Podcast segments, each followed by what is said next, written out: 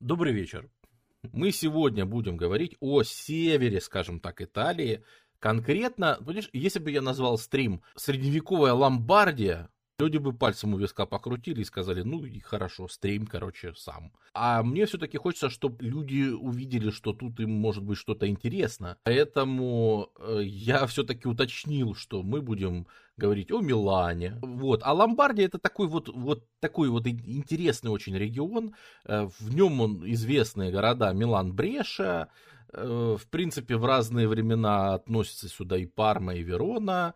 Ну, как как бы в исторические времена, да, в, сегодняшний регион вроде бы не относится, а в историческое время на самом деле относится. Э, мы до этого разбирали какие-то Венеция, например, да, Флоренция, то есть страны с такой очень четкой культурной традицией, известные своим искусством, известные своей там э, торговлей, известные. Мы как-то все касались вот либо тех, кто поддерживал папу, Флоренция та же, да, либо само, сам, сами папы в Риме э, мы касались, мы касались вот Венеции, которая балансировала и торговала, да.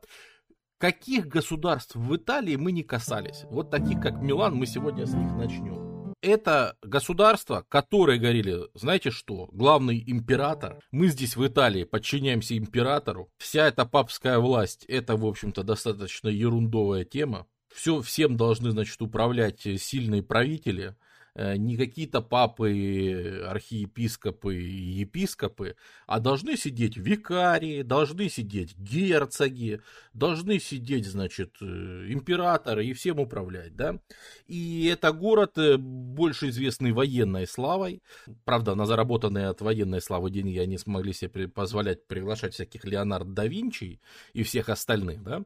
Но все-таки в первую очередь это город славный кондотьерами, славный военным производством, славный, ну, то есть это такое, это государство наиболее, наверное, из итальянских похоже на большие государства Европы. Если мы говорим о Франции, там какой-нибудь Испании, да, э, Кастилия, Арагон, Бургундия, там вот какие-то серьезные дела где-то там за Альпами происходят. Э, вот эти вот серьезные дела, вот Милан, он больше всего на них похож. Поэтому сегодня стрим будет вот об этом. Да, и к сожалению, простите, пожалуйста, но ну, сегодня я обходил до последнего, да, я обходил до последнего. Я на стримах по Флоренции говорил, что не надо этого. На стримах по Риму говорил, на Венеции говорил, что не надо этого, не надо этого, да. Придется сегодня коснуться гвельфов и гибелинов. Простите, пожалуйста.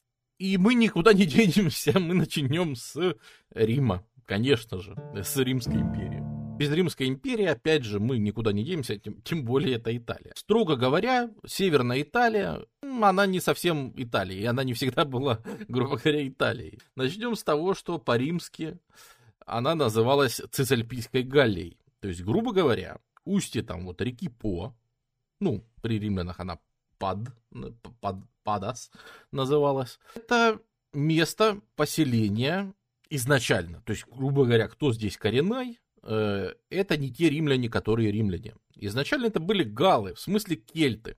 И селили здесь все-таки кельтское население, которое, в принципе, со временем было Римом, конечно, завоевано. То есть во время э, Римской республики римляне свою власть сюда распространили, примерно во время войн с Карфагеном, э, между делом. Э, римляне распространяют э, и сюда свое влияние, то есть то, что мы называем сегодня Северной Италией. Но римляне ведь не геноцидили. Хорошо, ладно, я не прав. Римляне не всех геноцидили, да?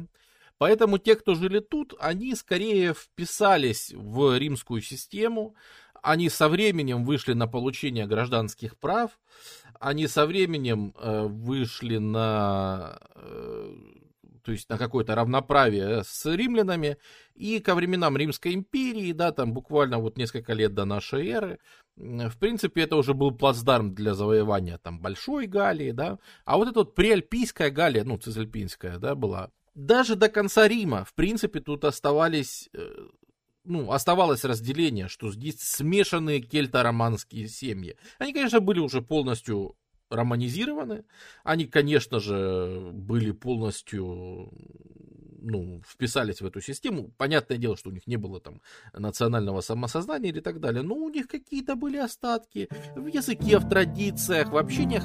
Чуть-чуть они отличались, как и, как и вся Римская империя, в принципе, она вся такая лоскутная была. Даже иногда настолько они э, вписались в римскую систему, что их иногда называли там типа как-нибудь Галия Тагата или как-нибудь так, то есть вроде бы галлы, но которые ходят не в штанах, а в тогах, да, ну то есть очень-очень рим, римские такие ребята. Когда империю стали дробить, потому что управлять ей было невозможно, столицу императоры перенесли из Рима в как раз в этот наш регион, э, в город Медиаланум.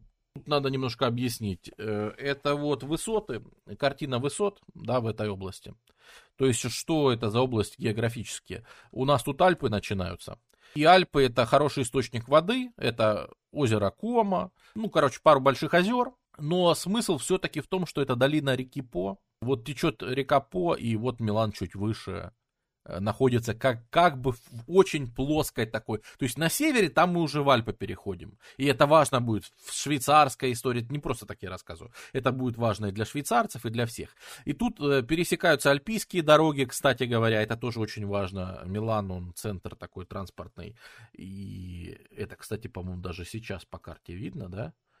Если мы приблизим. Да, вот карта дорог, даже современная это будет неплохо видно. Посмотрите, насколько современные дороги пересекаются в Милане и какой-то большой важный транспортный узел. Так вот, он таким был с римских времен. Это пересечение дорог. И в этом его суть. Потому что особенно дальше, если через Альпы идти, или обходить их по берегу, или особенно, если ты прямо хочешь через Альпы, то тут без Милана никак не обойтись. В этом отношении очень важный город, и он находится прямо посреди долины. Поэтому римляне недолго думали над названием и, собственно, назвали его Медиаланум, то есть в смысле посреди долины. Вот, э, город посреди долины, Медиаланум. В конце третьего века, особенно в начале четвертого века, столица, по крайней мере, конкретного диацеза, да, переносится из Рима в Медиаланум. И это же время распространения христианства бурного по империи, несется христианство, это уже такой важный период. А мы говорили, что христианство очень имело успех в городах большой, в первую очередь. Э, движуха христианская очень активно шла э, в Медиалане. Настолько активно, что, например, один из, ну, таких величайших для раннего христианства, один, наверное, из четырех таких значимых ранних христиан, святой Амвросий, святой Амвросий, который крестил, например, Августина, то есть действительно очень важный человек вообще для истории, да, он проповедовал в Медиалане. Почему нам это важно? Потому что, как мы знаем, Амар, спасибо, э, после развала Римской империи центры государственности будут оставаться там, где будет сильно христианство, да, там будет оставаться письменность, там будут оставаться учеты, там будут оставаться законы, там будет оставаться опись населения, то есть лучше управление и лучше все остальное. То есть, когда все вокруг погружается вот в это вот, очень важно, что в, Меди... Э, что в Медиалане есть свой архиепископ. Очень важно, что там есть кафедра. Очень важно, что там есть церковные традиции. Потому что там просто есть образованные люди, получается, которые знают латынь не просто там вульгарную латынь, на которой все разговаривают, а которые знают письменную латынь. То есть они могут читать еще римские источники и дальше передавать какие-то знания. И там это сохраняется, да там в Медиалане будет там какая-то школа упоминаться там уже в шестом веке, да, то есть уже все, все прошло, мы помним все эти события, а еще будет сохраняться э, какое-то римское слово, какая-то римская культура и хорошая память о том, что это все-таки Рим, а не что-то еще, а, они, конечно, будут сохраняться. Поэтому это вот, кстати, сам Святой Амвросий, это вот мозаика его времени, там оставшиеся, да, то есть вот мозаика, собственно, 4 века, раннехристианская, да. Поэтому э, не стоит удивляться, что когда Константин император Константин. В гражданской войне, да, не забываем, что римляне э, последние там столетия своего существования римляне усиленно друг друга вырезали. Постоянно вся элита римская друг друга резала так, что аж виск стоял просто вокруг. Э, с упоением. С упо... Никого так не резали. То есть, если посчитать, там, сколько в гражданских войн гибло там легионов и всех остальных, и вместе с легионами руководителей императоров, то, конечно, это гораздо больше, чем, чем Рим э, за рубежом чего-то делал уже в последние свои, значит, там, время существования. Вот. И Константин, понимаешь, который выпускает э, то, что вот закон о ну, кто-то его называет закон, который сделал христианство государственным Римской империи. Скорее нет, скорее это закон о веротерпимости. А я именно говорю о Миланском эдикте, так называемом. Э, полный его текст мы не знаем, что там было. Но его современники цитировали и говорили, что наконец-то христианство, по крайней мере, не преследуется. И во всяком случае, мы знаем, что Миланский эдикт предписывал, например, христиан, которых до этого гоняли по империи, да, он им предписывал вернуть собственность. Если вы заняли христианские там, ну, раскулачили, грубо говоря, вы должны им вернуть э, христианам э, за счет государства, да, то есть э, ты отдавал то, что надо христианам, а сам с империи компенсацию получал. Вот, то есть, но в тех условиях, которые на тот момент уже сложились, запрет на христианство снятие этого запрета фактически означало государственную религию христианства, потому что оно было гораздо живее. В принципе, там несколько культов были популярны, не забываем, было манихейство, да-да-да-да-да. Мы это все знаем. Но, короче, победило в итоге христианство. Мы же сейчас не про... Мы никогда не дойдем до настоящей темы, да, поэтому тут скорее важнее рассказать вот об этом. Город Святого Амвросия, город, который хорошо сочувствует императору, э, город, в котором есть архиепископ. Это все важно. Это очень-очень важный город конца э, римского существования. Но что же это значит параллельно? Параллельно это значит, что когда приходят люди, которые любят ходить по дорогам, включаются во всю эту историю с... О, а это самое, римляне, Любимое развлечение римлян какое? Вырезать других римлян. Варвары тоже любят вырезать других римлян. Вот. Эти же варвары, они носят, э, вот характерно в случае с Римом, да, это можно проследить э, в случае с Миланом. Так как в Милане, в общем-то, остаются и законы, и письменность, и все остальное, э, на примере Милана можно проследить, как вот это вот важно сменялось на варварскую власть, власти империи, да? Вот как же этот переход происходил, когда часто говорят, а как люди это все терпели? Э, честно говоря, судя по всему, людей уже это все достало, и вообще возникает все время такое ощущение, что, ну, честно говоря, людям абсолютно они апатичны уже были к этому. То есть вокруг носились толпы, какие-то армии, государственные, полугосударственные, э, какие-то должности друг другу переназначали а местные уже сидели и просто выживали как хотели, да, то есть деревня жила вообще без изменений. Э, вот какой уклад был, такой уклад и оставался. Это же уже поздняя Римская империя, уже и влияние рабства не такое большого, да. То есть есть большие землевладельцы, которые, у которого ты арендуешь свою землю и работаешь на ней. Э, или это колоны поселения колонистов, да, которые где-то возделывают. То есть как-то на месте все не сильно влияло.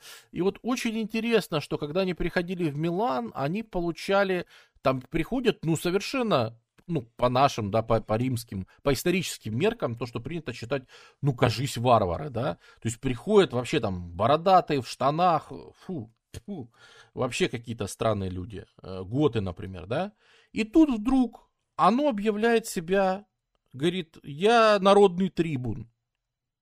И мы видим, что человек там с именем какой-нибудь, я не знаю, там, Вервольф какой-нибудь, понимаешь, там, Вервольф сильный, он вдруг трибун э, в городе, потом становится каким-то консулом там в Милане. Ну, потому что да, потому что они очень быстро учатся. Они приходят и видят, э, а как тут у вас управлять? А, надо быть кон... Хорошо, хорошо, буду консулом, вообще без проблем. Нормально, ну, императором же я не могу быть, да. А, и тем более, что все стремятся, тем более, что все стремятся пограбить Рим. Вот, Рим огромный, Рим жирненький, накоп, накопивший за все это время столько всего. Конечно же, там 410-й год грабят Рим, там 455-й вандалы грабят Рим, 473-й, 76-й еще раз другие годы грабят Рим. Милан является одним из регионов компактного расселения этих пришедших германцев. То есть, если мы вообще посмотрим, где они селятся, то, конечно же, они не размазываются по всей Италии, потому что их меньшинство. Потому что романского населения, вот этого кельта романского, его гораздо больше, чем пришедших варваров, все равно. И по генетике это видно, что даже там, где германцы сильно сместили, всю власть и все остальное, да, вот королевство там Остготов, да, будет вот. Королевство Остготов, Теодориха. Ну, помню, что Адаакр отправляет последнего императора, чтобы он там жил уже, где-то там вдалеке. Сам инсигни императорский отправляет в Константинополь, говорит, мол, нам тут императоры не нужны. Э, вот, э, после него там, когда правит Теодорих, да, э, это все, конечно, прекрасно, но они понимают, в каком, на каком они здесь положении находятся. Несмотря на то, что власть в их руках, очень важно жить компактно. И они компактно селятся в Павии. Это, это город прямо на реке. Тогда она называлась, скорее всего, Папия. Вот, то есть, это как это сказать, ну, в общем, отеческая, да, э, вот, э, в Папии они живут, э, вот в Медиалане живут, тут же это все рядом. Это места компактного проживания германцев, на римской территории, когда они все-таки где-то выбирают, где им селиться, они селятся именно здесь. Это тоже важно для... То есть это такой микс, да, вот некой германской культуры и некой остальной. Что происходит дальше? Дальше происходят готские войны. Время идет, на дворе шестой век, на дворе разруха, на дворе э, Понимаешь, вот всегда, всегда это бросается в глаза, насколько вот жить здесь и быть в местном населении э, должно быть было печально. Точнее, ты как кино смотрел. Только мимо тебя в одну сторону идут одни армии, в другую сторону другие армии. Смешение каких-то языков вообще невообразимое даже для Римской империи. Э, проходит там 30 э, лет после последнего западного императора, и возвращаются римские войска, которые еще говорят даже по латыни частично, правда, по-гречески больше говорят. Возвращается Велисарий, который тут завоевывает все. Возвращается Нарсес, это генералы, Визан... ну, то, того, что мы сейчас называем Византия, на самом деле, просто Восточная Римская империя, они начинают возвращать себе эти города. И частности, потому что в Медиалане живут всякие германцы, э, столица здесь уже не может находиться. И она, конечно, переносится в Равенну. Вот. И вообще тут создается такое образование, как Равен, Равенский экзархат, где сосредоточена и церковная власть, и политическая власть над вот этим вот всем. Э, Рим стремительно теряет свое значение, и Рим просто летит вообще в тартарары. Э, мы уже говорили о том, что там на форуме выращивают какие-то буряки, э, вот, в Колизии живут люди и так далее. То есть в Риме там совсем беда, плюс эпидемии же гуляют. Это же там времена там и Юстиниановой чумы, и все, вообще всего остального. Так что тут, тут не очень было весело. Но местное население, понимаешь, оно как-то шкерится в этот момент. Оно вот где-то по углам забито. И, в принципе, если ты в глубинке работаешь и не по твоей земле ходят армии, ну, тебе как-то все равно. Э, у тебя есть вот твой лорд, который, ну, периодически, может, он меняется.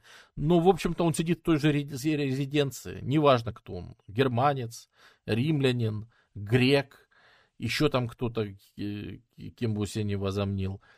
Э, в любом случае, ты ему отдаешь одну и ту же долю и дальше работаешь на своей земле. Да, по сути, для тебя вообще мало что меняется да, происходит, конечно же, деурбанизация. Естественно, города просто не могут э, существовать. Даже в Италии есть масса мест, э, в которых приходится перейти на натуральный обмен. При том, что ходят деньги, монеты, пожалуйста, этого всего много, но просто по факту приходится перейти на натуральный обмен, потому что торговля очень тут рядом, там, с соседями с какими-то максимум. Да. Города просто содержать, ну, невыгодно. Если ты хочешь выжить, и города грабятся постоянно, города являются точками, в которых останавливаются армии. В общем, беги, беги в сельскую. И поэтому вот э, долина реки По э, с различными ее там ответвлениями, с различным всем остальным, это неплохое место тоже, чтобы там жить. Э, там плодородно, есть что выращивать, запасы пресной воды, запасы всего, пожалуйста. И понимаешь, все эти готские войны создают очень странное, да, то есть, понимаешь, с одной стороны, Византия стремится Мы уже сейчас перейдем к, к истории конкретного региона. Потому что, с одной стороны, Византия стремится вернуть себе эти области и возвращает, в общем-то, практически все. Да? Если мы посмотрим на карту того, что же получилось вернуть, то мы вдруг увидим, что Византия, получается, для того, чтобы вернуть себе западную часть империи, хоть какую-то, да, там понятно, что с франками, там, саксами, все, они уже, короче, видимо, все отхапали и ни назад не отдадут. Но хотя бы Италию вернуть, хотя бы все эти богатейшие города и все остальное. И это получается вернуть после кампании Велисария, да, после кампании вот всего. Да, да, да, получается вернуть. Ну, может быть, не все, может быть, почти все. Однако, это, это, кстати, очень интересно, что это будет повторяться в дальнейшей истории. Вот почему оно будет повторяться, это очень интересно. Но это все равно характерная черта. Понимаете, уже начинается Италия. Об этом еще никто не знает. А итальянские истории знаменитые, они уже начались. А именно, для того, чтобы завоевать проклятых готов, которые здесь свое королевство устроили и все остальное, Византия продолжает набирать себе федератов из варваров и пользоваться еще и услугами других варваров, чтобы победить других варваров. Это Рим всегда делал, и он это продолжает, Римская империя продолжает это делать. И они, естественно, делают ставки на тех, кто, в общем так, э, поинтереснее. И тут в какое-то время появляется племя лангобардов, ну, длиннобородых, э, которые, судя по всему, шли из ну, долго мигрировали в несколько этапов, как и все германцы, начиная из Южной Скандинавии, да, современной Дании, Южной Швеции, там, где Скойна, э, они шли южнее, переселялись там в Польшу, короче, в Панонию они приходят и живут в, казалось бы, Панонии, да, то есть среднее течение Дуная, вот Дунай течет, это как раз граница Римской империи в этот момент, да. И вот где-то там на Дунае живут эти лангобарды, которых римляне обучают э, римскому э, строению армии, то есть э, римское вооружение качественное, римская структура армии, э, римские, иногда командиры, ну, на самом деле нет, то есть это становятся типичные римские федераты. То есть это варвары, которые вооружены и воюют по-римски и куда скажут римляне, они же ромеи, они же Византия, да. Вот. И они им говорят, завоюйте Италию, помогите нам. И ломбарды понимают, что да, хорошо, мы вам завоюем Италию. Мы вам сейчас Италию завоюем легко. То, что зеленым, это лангобарды. В плане политического устройства и управления немного у римлян переняли. Э, поначалу нет, поначалу они переняли только армию. То есть, грубо говоря, это варвары, которых римляне научили хорошо воевать, поэтому они приходят и выщимливают отсюда, и, и они сильно задержались, да. То есть, если мы говорили, что там эпоха великого переселения народов, лангобарды это одни из последних. Э, то есть, у нас речь идет о 560-х годах. 560-х годах нашей эры. Там 568 например. Когда лангобарды начинают Италию разрезать просто как нефиг делать. И с этим ни, уже никто ничего не может сделать. Местное королевство Остготов подрубили сами римляне. Но это далеко от Рима, здесь сложно удержаться. Сюда подкрепление надо постоянно из Греции привозить, еще что-то. Поэтому и э, Восточный Рим тоже как-то особо не может здесь контролировать. А лангопарды забирают себе все течение реки По, проходят дальше, проходят дальше. Да, вот единственное, что сделали, наверное, римляне, и это повлияет на всю историю Италии, включая чуть ли не до сих пор, да, это они, конечно, вцепились вот в этот вот перешейчик. Если вы смотрели исторические карты, вы всегда увидите, что почему-то вот так вот на карте Италии разделена всегда территория. Всегда есть Рим, перешейчик и кусочек Умбрии, там Эмилии Романии и так далее, вот этих вот регионов. Вы это увидите в Папской области, например. Э, в чем же дело? Почему, почему вот, этот вот, э, вот эти владения всегда связаны? Тут же горы. Тут же горы, которые разрезают пополам, вот апеннинские, да, горы разрезают все. И поэтому ты вроде бы либо по этой, в эти, в эти кармашки падаешь, да, либо в эти кармашки падаешь. И поэтому кармашки занимают варвары довольно быстро, вот низины, долины и все остальное. Но еще с римских времен есть Виа Фламиния, а именно Фламинская дорога, которая с римских времен, да, вот как э, все-таки топография влияет на границы Сламиниева дорога, которая идет через Альпы, которая есть до сих пор, и так далее. Через какие еще Альпы? Через Апеннины. И вот в нее, э, ее контроль позволяет быстро здесь через горы перебрасывать подкрепления, то, собственно, ну, вообще перемещать товары, людей и все остальное. То, что, в общем-то, в, дру- в других регионах делать гораздо сложнее. Поэтому именно вот по вот этой вот дороге очень важно, вы ее нередко будете видеть на карте формирования, которая будет повторять очертания этой дороги. И вот сделали римляне, они, конечно, вцепились э, в эту дорогу и ее удерж- удерживали очень-очень долго. Сами же лангобарды, когда пришли в Италию, э, вот спрашивали, что они переняли у римлян. Ты знаешь, поначалу, когда пришли лангобарды, они начали нехорошо. А именно они начали римлян-то геноцидить. Э, в смысле, они начали убивать знатные семьи римские, которые были, и которых до поры до времени ничего не касалось. Потому что особо другие варвары их не трогали. А эти трогали. Дело в том, что, как и большинство варваров, лангобарды были крещены на Дунае. Но крещены они были варианство. А ко времени вторжения в VI веке в Италию, там уже была наша ортодоксальная католическая, ну как, как кафолическая. Вы же понимаете, что это одно и то же, да? Вот, то есть старая церковь, короче, которую мы все знаем. Ну, то есть это она потом распадется на православную, то есть на ортодоксию и на католикос. А вообще-то и сегодняшняя православная церковь называет себя, ну, например, кафолической, да, то есть соборной.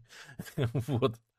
Э, и сегодняшняя э, католическая церковь называет себя православной, в смысле ортодоксальной церковью. Вот. То есть, э, короче, я имею в виду вот то правильное христианство, государственное христианство, которое мы знаем, оно на тот момент уже в Италии преобладало.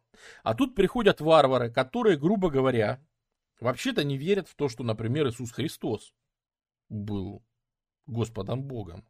Они считают, что это был человек, например. И всякие прочие расхождения. По религии было понятно, вот это разделение по религии, оно сильно влияло на восприятие. И это был скорее, то есть, э, наверное, если тебя убивают, тебе все равно, да, по какой причине. Ну, хотелось бы знать перед смертью за что.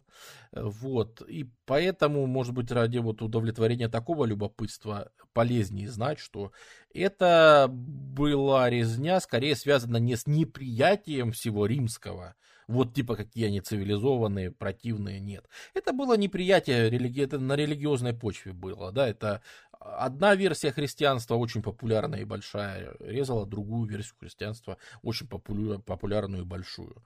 Э, вот, ну, знаешь, милые бронятся, только тешатся. Смысл-то в другом. Смысл в том, что как раз римского эти варвары были не чужды. От лангобардов нам золотце дошло до наших дней. Дошли великолепные законы лангобардов. В смысле написанные. В смысле реально оформленный кодекс законов.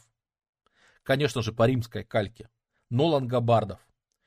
Э, кодекс короля Ротари 600 э, какой-то год, ну то есть 7 века. И это поразительный документ, в котором как раз видно, что очень не стеснялись они заимствовать римское. Ну, послушай, ты приходишь, и ты вдруг видишь, что в этой реальности управлять вот этим всем, э, у тебя нет слов.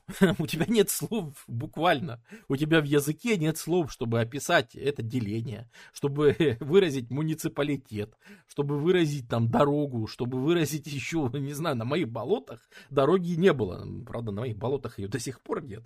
Но там они куда они пришли, э, оно, оно там было, да, и тебе просто нужны новые слова. Откуда ты их будешь брать? Ты их, конечно же, будешь брать из той же латыни, на которой здесь говорят местные. И поэтому они очень быстро начинают использовать местные слова, местные понятия, местные юридические правила. Конечно же, чтобы это все-таки это сохраняет очень германский, очень лангобардский такой прицельный дух, да, то есть ты не прав, потому что у тебя коррупция, да, но наказывать мы тебя будем не римскими способами, а лангобардскими, да, то есть, например, там, это, из казны украл, разорвать лошадьми. Лангобарды, они все-таки здесь наводят свои порядки, активно используя римские методы. Пам-пам-пам, забегая далеко наперед, регион Ломбардия, о котором мы сегодня говорим, возвращаясь к началу стрима, вот это вот, вот этот вот регион на карте, со столицей в Милане сегодня, он называется Ломбардия. Это название и есть в честь лангобардов. Оно здесь так и закрепилось, потому что лангобарды здесь укрепились довольно сильно. Правда, э, так как Милан, мы говорили, там был архиепископ, католические, то есть э, здесь им было не очень уютно, здесь э, по религии им не подходило, поэтому они свою столицу сделали в Попее, ну, в Пави как раз вот при них уже начинает Пави, она говорится. Это прямо на реке, это прямо на реке, поэтому и удобно, и хорошо. И, в принципе, от большого центра Милана недалеко, да, поэтому вот Павия это как раз столица лангобардов. Да, проходит все-таки время. И в частности, одна из римских фишек это что приходится перенимать э, римскую версию христианства, да? Потому что все-таки у христиан очень богатые сюжеты. Христиане, понимаешь, э, у варваров, у них мы, мы плохо, к сожалению, знаем германскую религию, да, мы ее в основном знаем по скандинавской мифологии, потому что скандинавы гораздо дольше сохранили свою, значит, тему, и скандинавы смогли ее описать там в районе тысячного года, да, там Снорис Турлусон и все вот это вот, э, круг земной, э, это понятно. Ну, мы же понимаем, что скандинавы в смысле того времени, там, тысячного года, это ответвление общегерманских пантеонов, и это все-таки одна из версий того, во что верили все эти люди. Того малого, что известно о германцах. Потому что они, я же говорю, они просто очень быстро теряют свою религию. Сначала в пользу арианства, э, затем в пользу католичества, просто потому что тебе э, христианство дает письменность, потому что ты ничего понять не можешь, да, при том, что при варварах будут доживать свой срок такие талантливейшие люди, как Боэций, э, будут люди даже среди варваров, которые придут и будут говорить, да, мы варвары, простите меня за мою латынь, да, простите вот за ошибки, э, как сейчас пишут на ютубе, sorry for bad England, да, значит, но типа я вот стараюсь описать там историю нашего народа, но были среди этих людей, среди германцев люди, которые интересовались римской системой, которые интересовались этим образом управления и все, оно уже к этому моменту было сильно завязано, да, вот это вот христианское деление. Так, тут такая епархия, тут такая, мы подчиняемся, мы подчиняемся вот этому, а мы тут по кругу, значит, собираем налоги, плюс церковь владит землей. Приходится, приходится потихонечку перенимать. И перенимают кусочками, да. Первое, например, первое влияние, мы можем сказать, большого католичества на варваров, это у них появляется культ мы же понимаем, что везде христианство со своими собственными особенностями. Где-то сильны культы, культы Девы Марии, да, где-то она почитается больше, где-то она почитается меньше, да, то есть э, даже просто в количественном отношении взять. Так вот, у лангобардов очень силен культ архангела Михаила, потому что он крутой, он с мечом, с огненным. Представь, для них это ты что? Это же это, вот, это, вот это наше, вот это германское. С огненным мечом он душит Диаблу какую-то, которая вылазит там, прогоняет ее, там стережет, все армии ада от него разлетаются, там он их рубит налево-направо и так далее, да. Ну это же, вот, вот это, ну, вот это реально герой. Э, такого не стыдно и культ иметь. Но через вот такие вот вещи просачивается и, в общем-то, основное, основное христианство, да. Ну что соглашаешься на архангела Михаила, э, тебе проходит, приходят все остальные архангелы, там, значит, и Гавриил, там, и все остальные, да.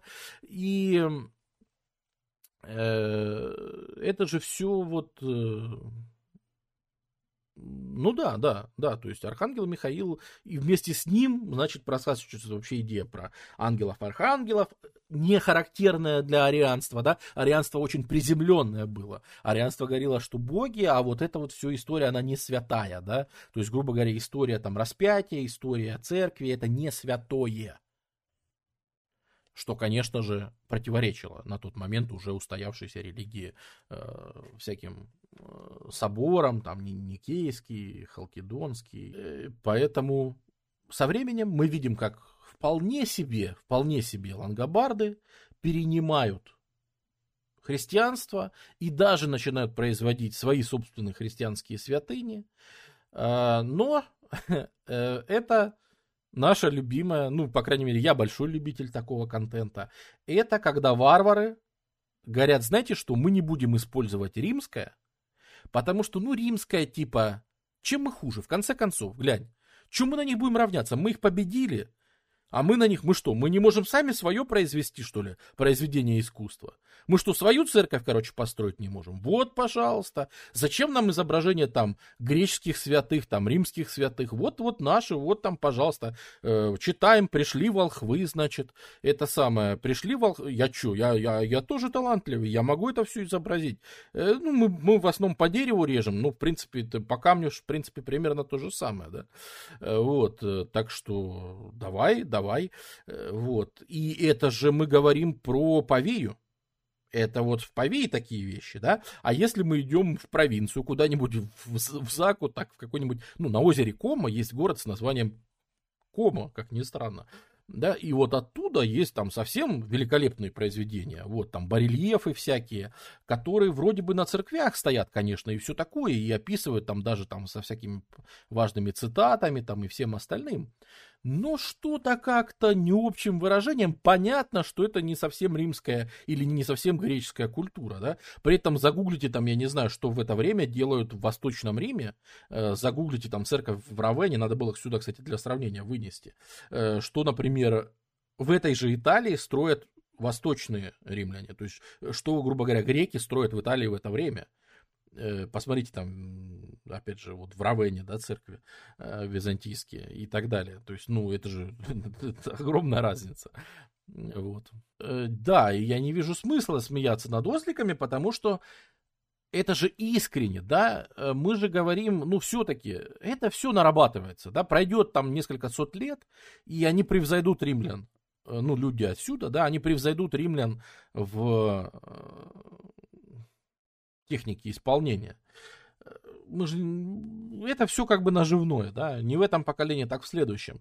Нам же важно, что это искренне, да, нам же важно, что люди дошли до того, что духовная потребность требует что-то создавать самому, не пользоваться тем, что создали для тебя, а вот, вот я собрал вот такое вот, я вот, вот такое вот сделал у нас, да. Ну и плюс, когда это все-таки делается под заказ, можно там все-таки сделать, и есть более-менее, ну, то есть, если действительно показывать, что они крутого сделали, да, это все равно не, немножко цыганщина по-нашему, да, то, что мы не, не, иногда называем цыганским стилем.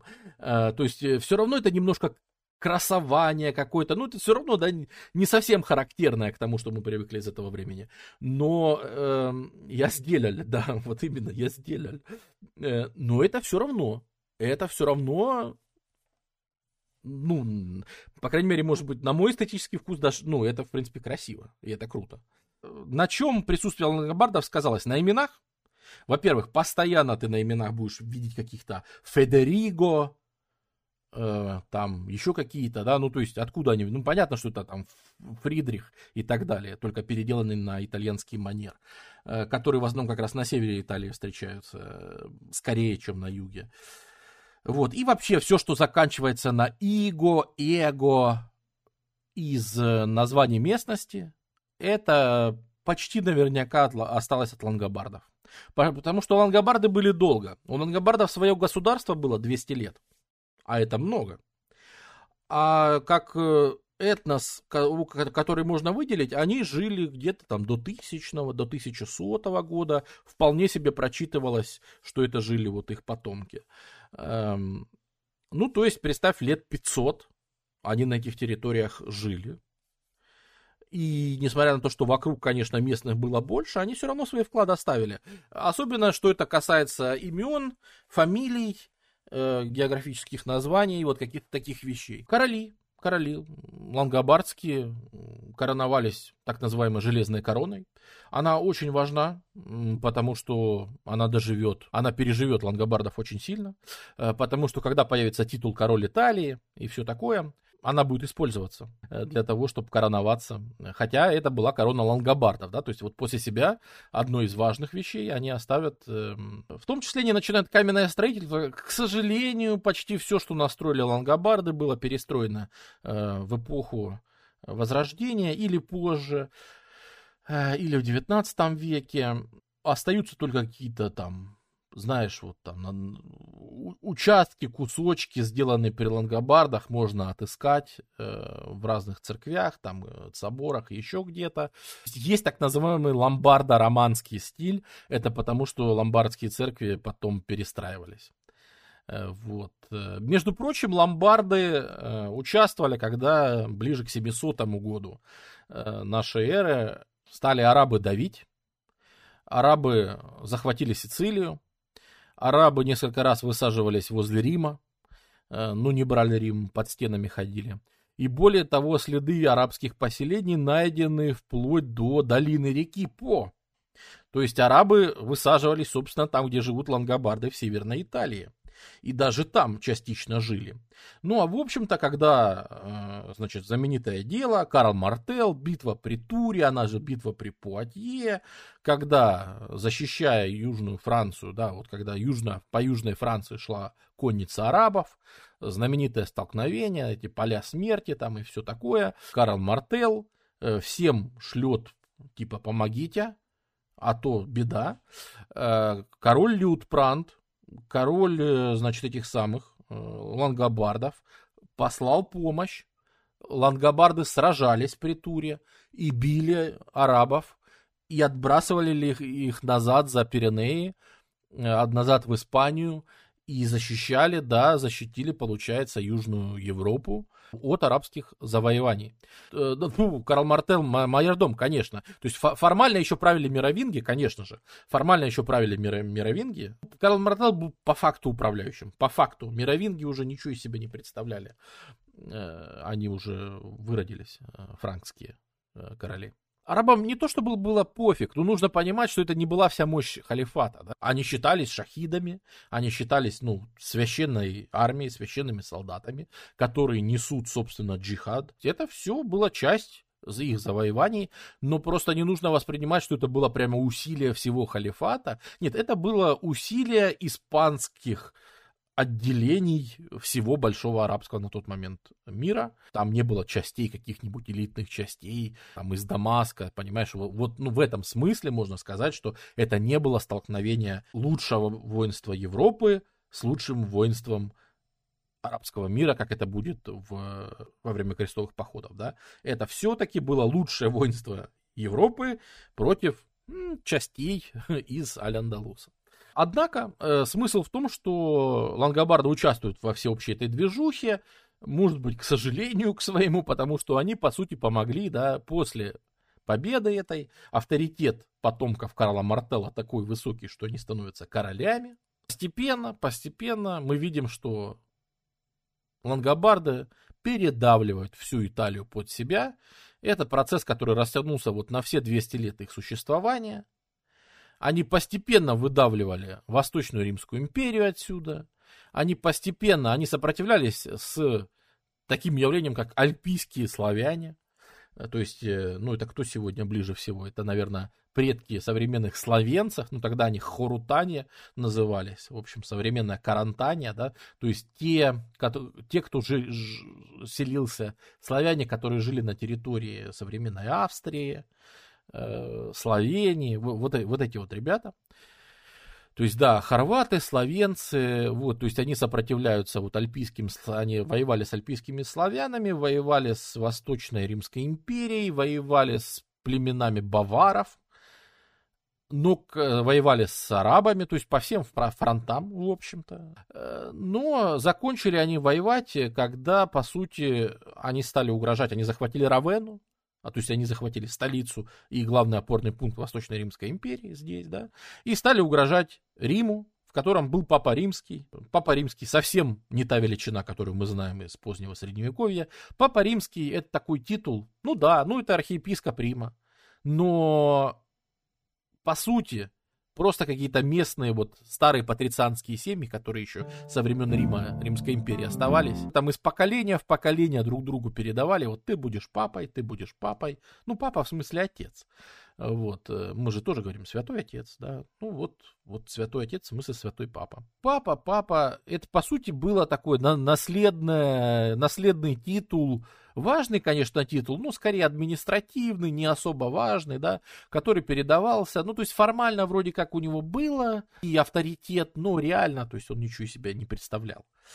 И вот в, в том числе для поднятия своего авторитета и всего остального он шлет франкам письмо, говорит, ребята, помогите. Меня щимят лангобарды.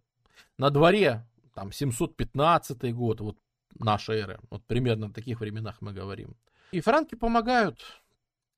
Пипин короткий, приходит, разбивает и делает так называемый Пипинов дар. Это вот, собственно, Умбрия, да, он подарил ее территорию Риму, чтобы было проще обороняться от всяких людей.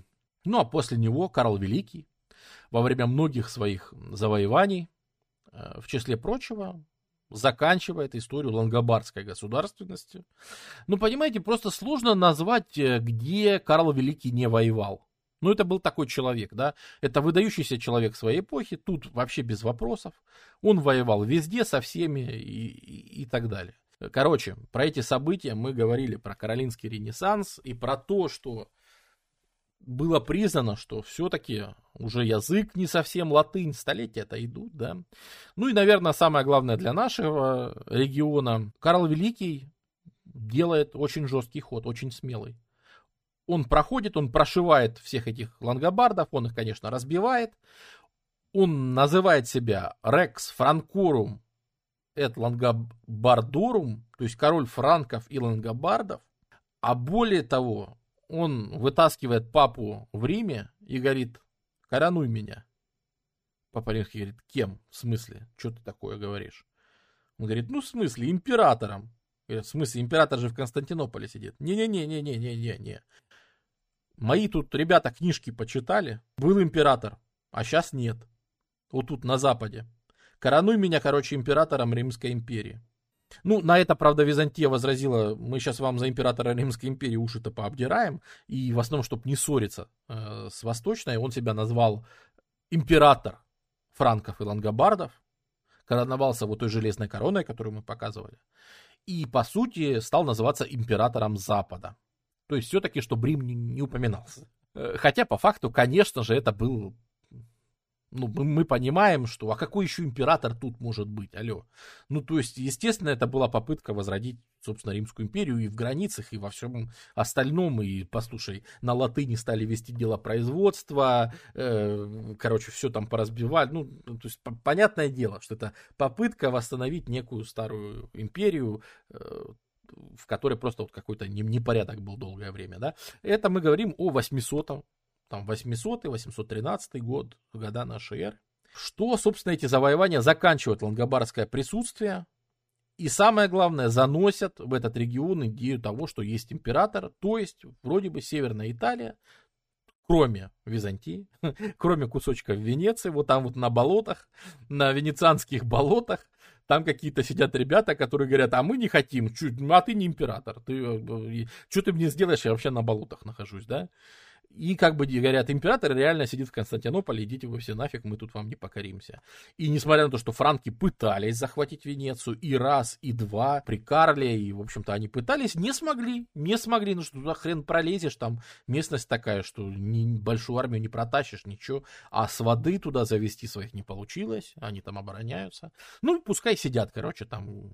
Но, в принципе, да, если не считать вот таких кусочков, кармашков, то, в общем-то, пожалуйста, и так есть огромная империя, и и, казалось бы, все прекрасно, но как только умирает Карл, становится понятно, что слишком, слишком это большие планы. Страна не вывозит не такой объем при тогдашних методах управления, ну, это, просто нереально вывести эту страну э, с феодальным устройством, где каждый феодал говорит, знаешь что, старина, я тут управляю своим регионом, и мне на тебя вообще все равно. Удержать империю на таком уровне просто невозможно, начинается все начинает все распадаться. Его пытаются как-то поделить. Самые большие части это Восточная Франкия, будущая Германия, и Западная Франкия, будущая Франция. Да? Они распадаются, они выясняют между собой отношения. И в этот момент за Альпами оказывается формально итальянское королевство. Формально там есть какие-то итальянские короли. Особенно это будет вот там с 880-х, то есть с конца 9 века. Но по факту они вообще ничего не значат и вообще ничего не делают. И более того, пока тут большие страны между собой выясняют, тут же викинги начались, вы же понимаете, да, приплывают, тут откусывают целые Нормандии кусками и говорят, алло, а я теперь герцог Нормандии. Вот, э, происходит вообще полный бред. Тут арабы со всех сторон, викинги, э, полная жесть в Европе. Э, феодалы, каждый феодал начинает, начинается замковая эпоха. Все начинают замки тыкать, короче. И, в общем, всем не до Италии, и вообще не до всего этого. И в Италии происходит то же самое. То есть тут нанесены такие красивые границы, как мы уже говорили на соответствующих стримах, и по Франции, и по Германии ничего этого не было на деле. На деле это все было раздроблено на миллион кусков, каждый из которых не слушался ничего. Пока ты прямо не придешь, не дашь промеж глаз и не скажешь «слушай меня». И пока там сидит этот человек, которому ты дал промеж глаз, и пока жив ты, ваш договор работает. Умрешь ты или, придет, или умрет он, и все, ваш договор больше опять не работает, все, вы опять не связаны ни в одну страну, ни во что. И, короче, вот эта вот кутерьма там идет просто там 9-10 э, век, да, это, пожалуйста, пожалуйста, вообще вовсю. А уж что начинается в Италии, так это вообще не передать, потому что э, мы говорим о том, что там титул императора, то есть корону вот эту железную на себя примеряют, знаете кто? Какой-то Гуго Сполецкий из Сполето приходит сюда, завоевывает Рим, говорит, коронуй меня, пожалуйста. Э, сидит такой чувак в Беневенто, бывший тоже ломбард, тоже из лангобардской семьи, говорит, слышишь, а я чем хуже? И теперь войска Беневента вторгаются там, это самое, берут Рим, говорят, коронуй меня. Этот период там так называемых э, итальянских королей, ну это, это не короли, это, короче, просто чуваки, у которых были какие-то вооруженные отряды, которые пришли конкретно к папе, зашли в дом, говорят, а ну коронуй меня. Справедливый вопрос, который и поныне задается в местах не столь отдаленных. Тебя кто короновал? Кого ты спросил, да, с кем ты вообще договаривался, ну, что это вообще такое. И вот эти вот все Гугос Полецкие и все остальные, да, это же, ну, это вообще, ну, несерьезно. Э, то есть формально считается, что тут есть какие-то короли, но титул просто изуродован и выброшен. И будет он выброшен еще очень долго, пока среди германских племенных вождей не появится Генрих Птицелов, не появится товарищ Аттон, не появится товарищ Конрад и все остальные люди, которые начнут возвращать Священную Римскую империю, потому что на данный момент, на момент 9, например, века, в Италии происходит черти что. Например, если мы берем наш любимый Милан, единственным источником власти здесь является архиепископ Милана. Это единственный человек, которого хоть кто-то слушает. Здесь есть кафедра, и по сути он правит Миланом. А то, что формально там над ним кто-то еще ничего, не, над ним даже папы нету в этот момент, понимаешь? Он просто сам, и ты к нему приходишь, он говорит, это мой город. И чтобы там что-то иметь, ты должен лично с ним договариваться. Ну или с его людьми. Да, то есть вот он один владеет там вот Миланом и какими-то окрестностями, и все. А других авторитетов тут в принципе больше нет. Высшей какой-то власти, высшей инстанции власти в Италии нет. По сути, все эти города, они важные, понимаешь, они оставлены, с одной стороны, на произвол судьбы, а с другой стороны, в них не все так плохо. Потому что, когда мы говорим о темных веках, они вообще-то в Италии никогда не наступали, по большому счету. Культура, строительство, торговля пережили некоторый упадок. Но если мы говорим про темные века, в которые там откат, варварство и так далее, и совсем все плохо, как было в Британии, да, мы всегда это приводим в пример, но даже по сравнению с Францией такого ужаса не было. Например, на севере Италии, что очень важно, даже на юге Италии или там в центре, да, Рим, из миллионного города стал город с населением там меньше 10 тысяч э, что типа 8 тысяч, 9 тысяч человек. То есть э, города захерели и упали, потому что они были не нужны. А в Северной Италии, из-за всего перечисленного, из-за всей движухи, которая была, они остаются, города нужны. Не происходит такой жесткой деурбанизации. Потому что это все-таки пути. Опять же, если мы говорим, что пропадает торговля, да, пропадает шикарная торговля, пропадают какие-то товары, без которых можно обойтись. Без чего нельзя обойтись? Ну, например, без соли. А в центре всех соляных путей стоит город Милан. И чтобы возить соль туда-сюда, ну, потому что это первейший товар из натурального обмена, да, потому что какая-то консервация, вы сами понимаете. Без этого просто не выжить людям в сельской местности торговля солью не дает, э, во-первых, исчезнуть вот этой вот торговой прослойки. Во-вторых, это в принципе трансальпийские пути. Культурная городская жизнь, она не была заброшена. Например, именно в Италии мы видим пример образования городов, как он будет везде. Римская планировка города. У нас есть стены, которые защищают город. У нас есть одна улица, у нас есть вторая улица. Есть форум, на котором тусят всякие тролли, классические. Есть кварталы и все остальное. Здесь идет всякая жизнь и все остальное. Правильно? Правильно. Однако, на примере Милана мы прекрасно видим, как меняется город, и Милан просто один из первых проходит через это изменение. Помните вот те лангобарды, которые строят новые церкви? В шестом, там, седьмом веке, восьмом. Церковь же стоит где-нибудь вот тут в районе, да? Общественная жизнь теперь не идет там, где был пере... там, где сходились дороги. Общественная жизнь, она церковная. Поэтому, если мы построили важный собор, то общественная жизнь идет на площади перед собором. Вот тут вот тусуют люди и обсуждают после службы, они выходят и обсуждают новости, что происходит и так далее. Поэтому важ, самым важным в городе становится центром, по сути, города становится Соборная площадь. И до сих пор в любом итальянском городе, который сохранил старый Сиена, Пиза, там что угодно берите, ну и северные города, короче, там Милан, Павия, еще что-то, Соборная площадь, то есть какая-нибудь пьяца, Дуомо или что-нибудь вот такое вот ищите, это всегда будет главный самый центр. Площадь Святого Марка какая-нибудь, какая-нибудь очередная площадь Святого еще кого-нибудь это всегда будет самый центр, который, как мы говорим, центр. Это не римский центр города. Это именно, почему мы говорим, что современные европейские города, несмотря на то, что они основаны римлянами часто, их нельзя считать римскими сохранившимися. Потому что по своему устройству современная Европа все-таки наследует не столько Риму, сколько Средневековью и там средневековым коммунам и тому обществу, которое сложилось в средневековых городах, заново выросло.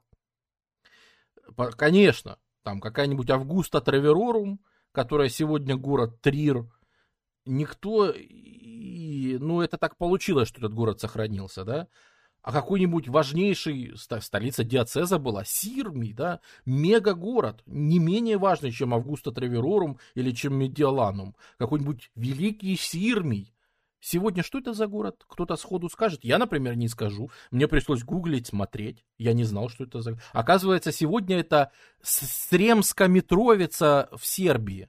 И он там по размеру, он меньше, чем, короче, римский был город когда-то. Да, то есть куча городов, вот они просто как бы, их не стало и все. Вот их больше нет. Поэтому это не важно, что его римляне основали. Его легко могло не стать.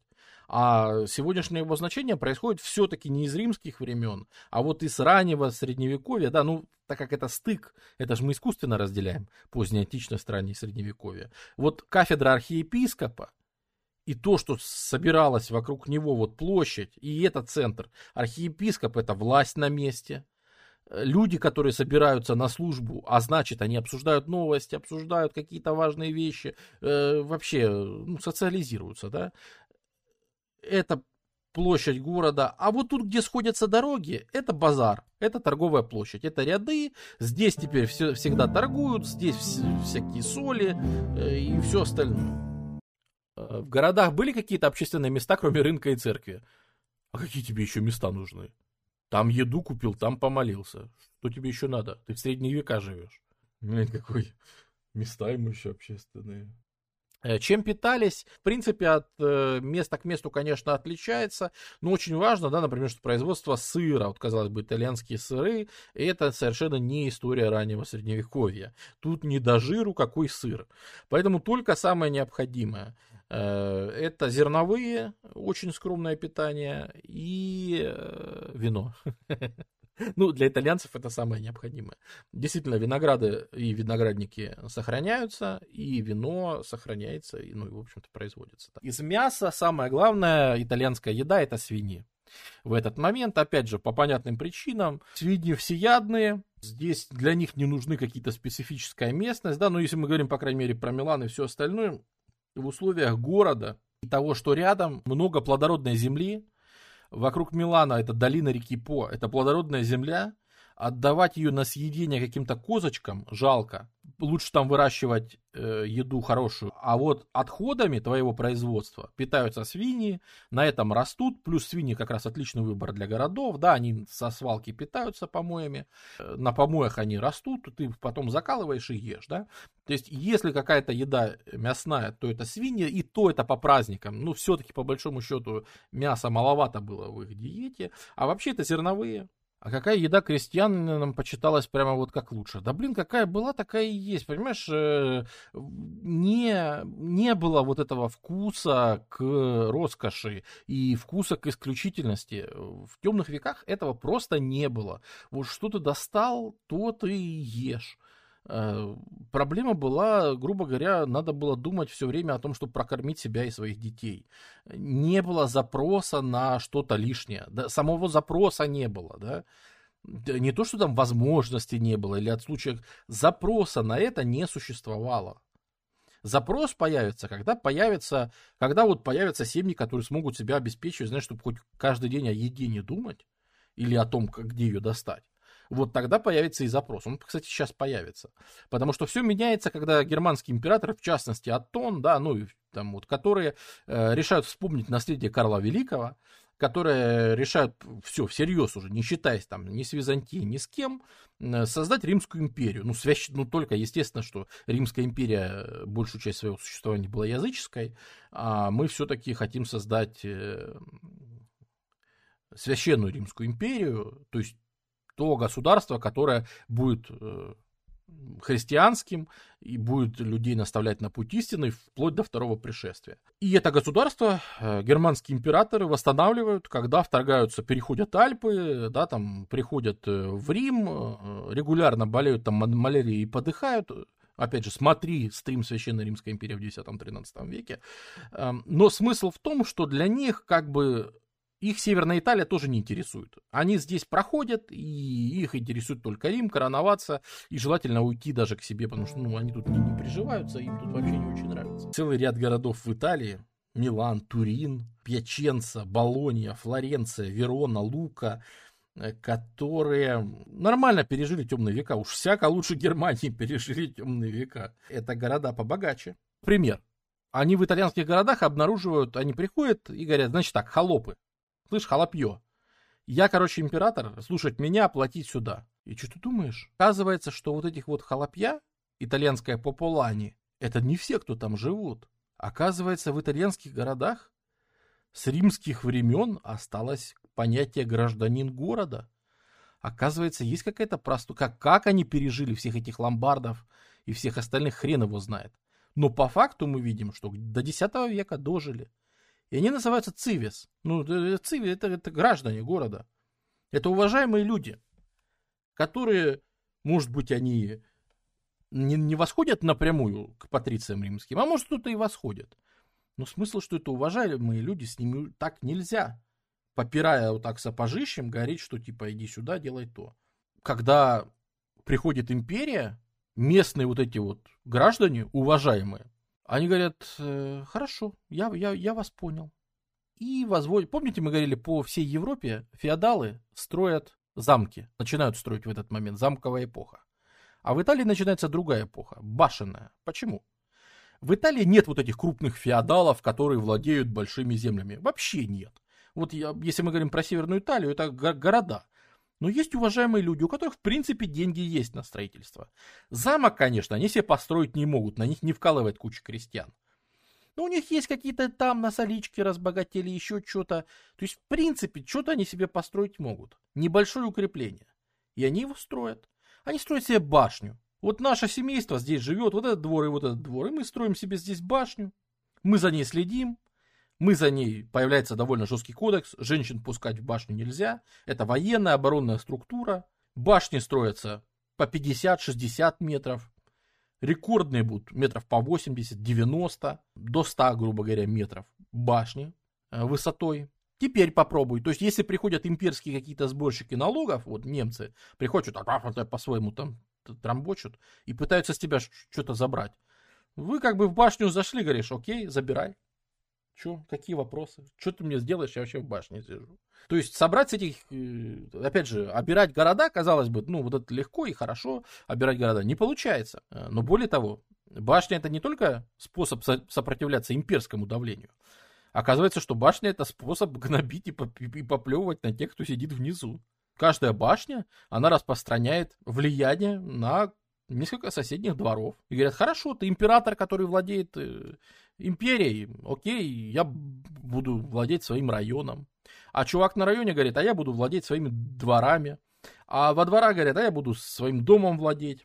Каждое семейство для контроля выстраивает свою башню. А что, вы одни, что ли, такие умные? И в городах средневековых, больших, в Милане, очень быстро, лет за сто, возникают такой пейзаж, когда большой город допустим, 30-тысячный город имеет где-то порядка 50-100 башен, которые вот так вот торчат по всему городу.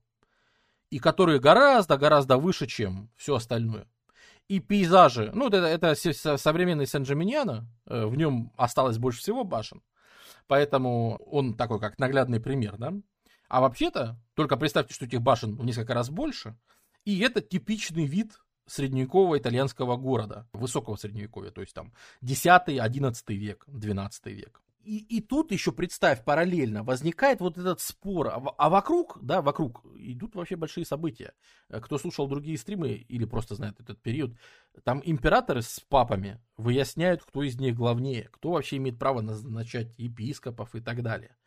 Э, потому что, по идее, император вытащил папу и сказал, воспользовался его авторитетом, типа ты меня мажешь на царство, и поэтому я такой важный, да?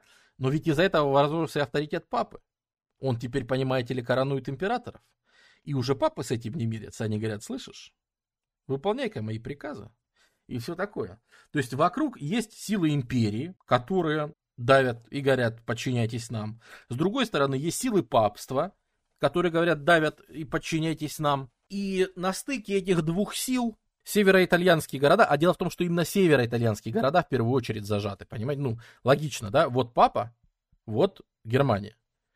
То есть императоры давят отсюда, папа давит отсюда. Понятное дело, что между молотом и наковальней остаются именно североитальянские города. И в них, в ответ на это все, начинает возникать такая вещь, как коммуны.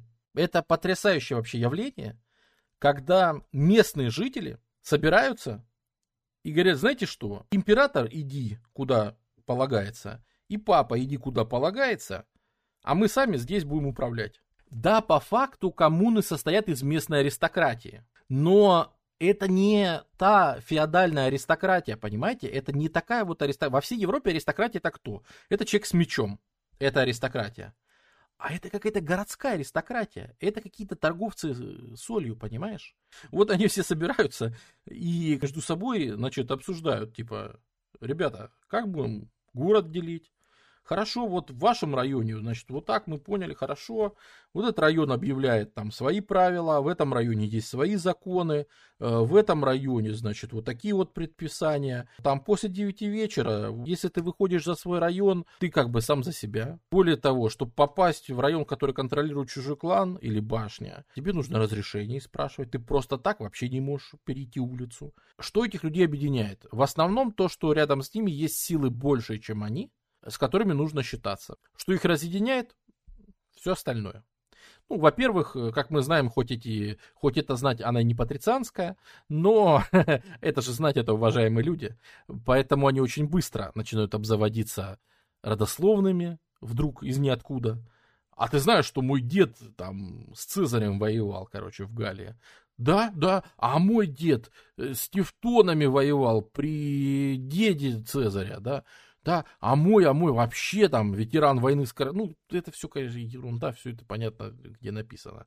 Э, по факту все эти семьи возникают из темноты темных веков.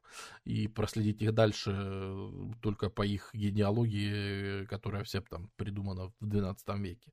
Вот, то есть это, это, не, это несерьезно.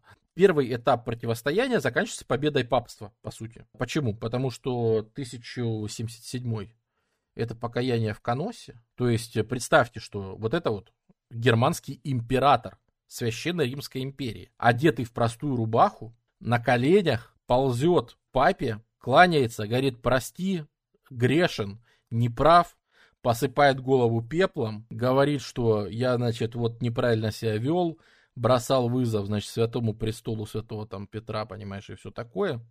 И папа говорит, ну ладно, прощаю, типа.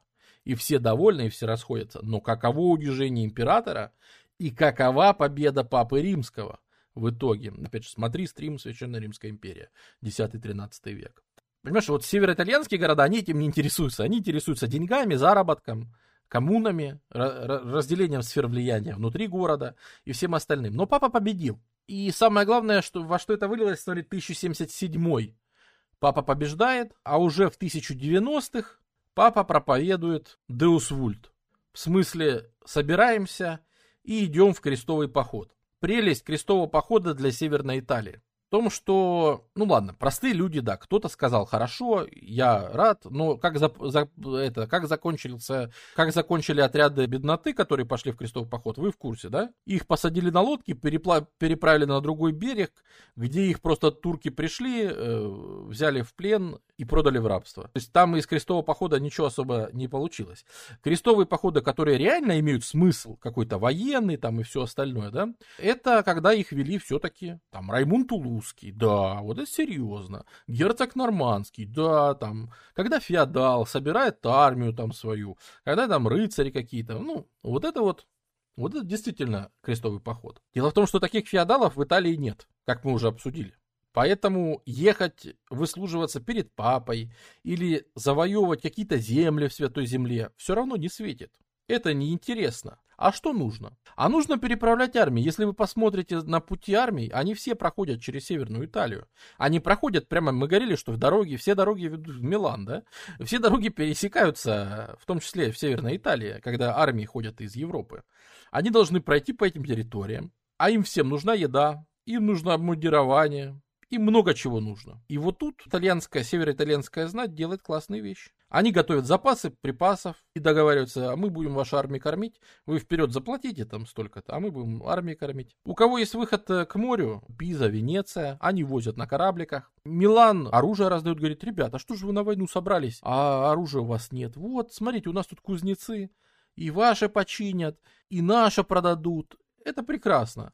И Милан становится еще и такие, как это сказать, оружейной, да, где можно принарядиться ну, ты собрался в крестовый поход, а где оружие взять не знаешь. А тут, говорят, в Милан. Милан, дружище, давай в Милан, и там будет все отлично. Но они еще больше опережают свое время. Потому что раз пошел крестовый поход, раз люди готовы переться аж в святую землю, на тот момент для тогдашней логистики это же нереальные вообще усилия. Ну, мы разбирали, у нас два стрима по крестовым походам было. Значит, есть запрос на туризм на очень специфический средневековый туризм, но интерес к святым местам. И, например, что делает Милан? Говорит, ребята, у нас тут был святой Амвросий, Амброджано, а Пармеджано, а Белачао. У нас здесь был святой Амвросий, и вот его косточки лежат в склепе. Мощи святого Амвросия. Один из вообще родоначальников христианской церкви, как она есть. Не хотите ли черешню? Вы ответите, конечно.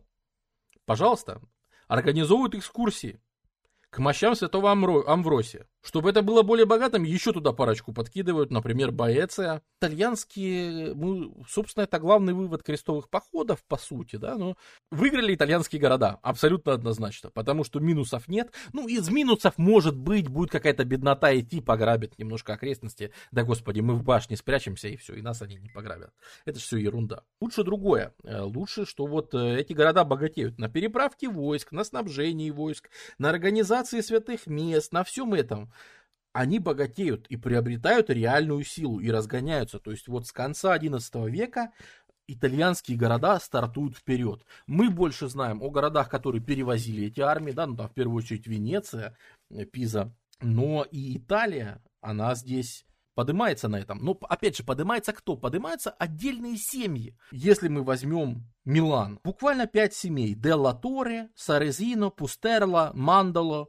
Вот ряд кланов, у которых больше всех башен, которые все контролируют, которые контролируют эти пути и так далее.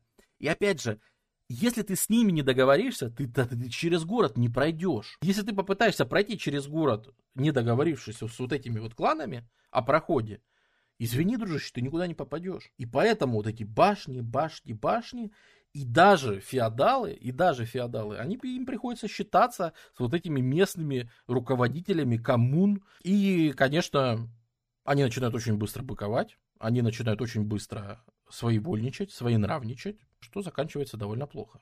Потому что заканчивается это тем, что один из императоров, ну, это вот где-то сто лет, сто лет хорошего, плотного развития. Э, первый крестовый поход, второй крестовый поход. И в Германии появляется сильный император, который наконец-то обратил на это внимание. Фридрих Барбаросса. Видите, тут весь север Италии утыкан городами. Вот, вот окрепли-то, ты видишь? Окрепли. Окрепли. И Фридрих Барбаросса говорит, ребята, а вы вообще в курсе, что вы входите в Священную Римскую империю? Оказывается, никто не знает, что они живут в империи. Более того, они говорят, так у нас уже свое правительство есть. Вот эти вот э, пять семейств, о которых мы говорили, они собираются, такое подобие э, консионы, да, то есть собрание, которое выдвигает подеста, то есть правитель, у города есть правитель. Какой правитель? Ты кем назначен? Ладно, еще какие-то семейства. А это уже какой-то правитель, подоста какая-то. И, естественно, император этого не стерпел. Естественно, Барбароса приходит, конечно, и говорит, ребята, все, заканчивайте, заканчивайте свою историю, ну вы же совсем обалдели. И начинает э, сажать имперских викариев вместо подеста. Снимает, короче, вот эти вот э, олигархические семьи, которые там сидят, э, аристократы. Тут же говорят, ребята, на, на нашу республику, на наши консионы совершено нападение. Тираны, вспомните Римскую республику, вспомните, как проклятый Цезарь задушил Римскую республику и создал империю, угнетающую и убившую Иисуса Христа. Идеалы республики, ребята, давайте, значит, и начинают вооружать народ, начинают э, пускать в советы представителей народа, начинают, значит, собирать их в отряды. И э, Барбаросса, конечно, уничтожает Милан и грабит, и рушит там кучу этих башен, говорит, понастроили тут гадости всякой. Это 1168 год. Серьезное уничтожение Милана. Уничтожены башни, что подрывает авторитет и силу аристократии. Но есть простые люди, у которых появляется реальный запрос на республику, которые самоорганизованы. Поднимается восстание всех этих городов североитальянских, которые объединяются, вы, наверное, слышали, так называемая Ломбардская лига. Это вот сеть север, североитальянских городов, которые объявляют войну императору. На тот момент, послушайте, это просто не передать, какой шок на тот момент это произвело. Понятие власти сакрализовано. Послушайте, столетиями философы работали над концепциями власти. Что есть источник власти? У нас есть там вот в итальянской идее, да, вот есть, э, что значит, э, концепция аутокритас, то есть власть, которая по идее должна быть, да, то есть по идее мы подчиняемся там папе римскому, да, а есть потестас, э, власть на месте, да, то есть неважно, допустим, что мы все состоим в такой-то стране, если моя жизнь зависит от э, губернатора, да, э, то есть э, если губернатору центр не указ, если он может у меня отнять мой дом, мою семью оставить без зарплаты и так далее, да, то аутокритас это у, государства а потестас, то есть настоящая власть, непосредственно на месте, которая воплощается в действие, она вот у этих более мелких людей. И как же, понимаешь, у потестас у них нет святости, но у них есть механизмы работы государством, а у атокритас есть святость, есть некое благословение, потому что э, это же паства, мы все как бараны мечемся и не можем куда-нибудь найти, мы, мы, мы в темноте погрязли во грехе и во всем, да, поэтому нам нужен пастырь, ну то есть пастух по-нашему, который нас, баранов, выведет на свет истины, приведет к вере, приведет к Христу, приведет к Богу, где спасет нас э, и, может быть, спасет наши души даже. Потому что сами мы в потемках никогда... Короче, все эти размышления, прикинь, такие важные. Откуда вообще берется власть? Кто над чем? Кто, кто чем занимается? И тут вылазят какие-то чуваки, которые вообще без роду, без племени, которых папа вообще ни на что не мазал, которые даже к императору не имеют отношения, которые, короче, солью торговали, а этот вообще грядку копал. Этот буреки сопал, бурек, вчера буряки сопал, реально. И говорит, э, чё, какая власть, на тебе под ребро копьем, всех твоих рыцарей убил, папского легата, значит, это, одежду с него сорвали и со стен сбросили, и, и все. И, у нас тут коммуна, ребят, коммуна, коммуна, мы управляем своим городом, чё, э, вопросы, Миланская республика это называется, да? Все. Чё, какая республика?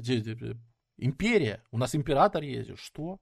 Что вы несете? То есть это, это настолько не укладывалось в голове, что в какой-то момент даже папа вместе с императорами даже в какой-то момент э, были, э, в общем-то, согласны помириться, лишь бы эти коммуны забороть, потому что ну, это ужасно. А коммуны сопротивляются. Они сидят и выставляют какие-то отряды, которые кого-то лупят. Кто вас собрал? Они говорят, как кто? Капитану Дель Пополо, народный капитан. Что это за звание такое? Где он в системе? Покажите мне римский документ, который упоминает народного капитана.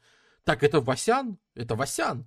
Зачем нам римский документ, если у нас есть крепкий Васян, который вышел и сказал, мужики, а пойдем им наваляем. И мы пошли наваляли, вот все, Васян теперь наш народный капитан. А договоры, помазание там, еще... то есть ни, никакого представления, да, об искусстве управления, никакого представления вообще о государственном творчестве, просто, не, просто отмороженные какие-то люди, понимаешь?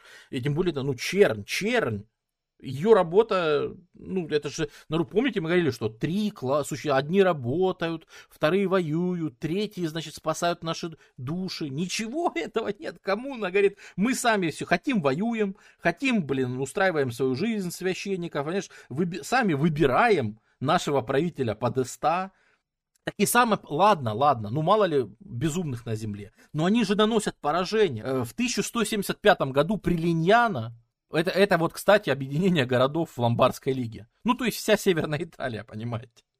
Так вот, 1176 год в битве при Линьяно армия коммун разбир, разбивает императора и имперские войска и навязывает им мирные переговоры, по которым коммуны выступают таким же переговорщиком, как император или папа. Они такой же, как бы, вот представь, что тут как есть феодал, да, типа, я феодал, у меня есть земли, а это город, но город, он как бы действующее лицо. Ну, такой коллективный феодал.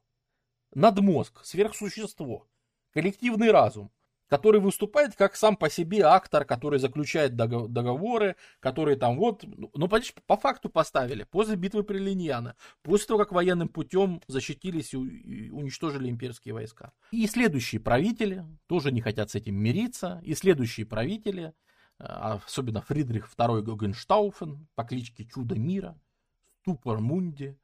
Ну вот он тоже заигрался. Он вообще-то взял Иерусалим, он вообще-то впервые там со времен Первого крестового похода, мы уже вкатываемся в 13 век, у нас уже почти 1200-е года, да, воюет с папой, он грабит итальянские города, чтобы э, из них набрать это самое, они против него восстают, с ними рубится Фридрих, с ними рубится там папа, потом папа считает, что Фридрих слишком крутой, начинает поддерживать города.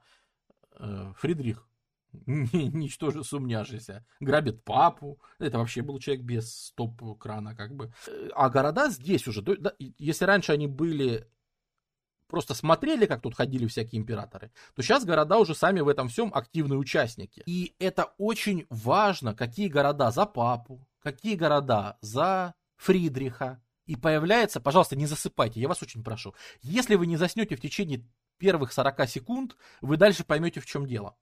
Появляется логичный вопрос, а ты сам-то за кого? Ты за папу или за маму, за императора? Появляются гвельфы и гибелины, те самые знаменитые истории.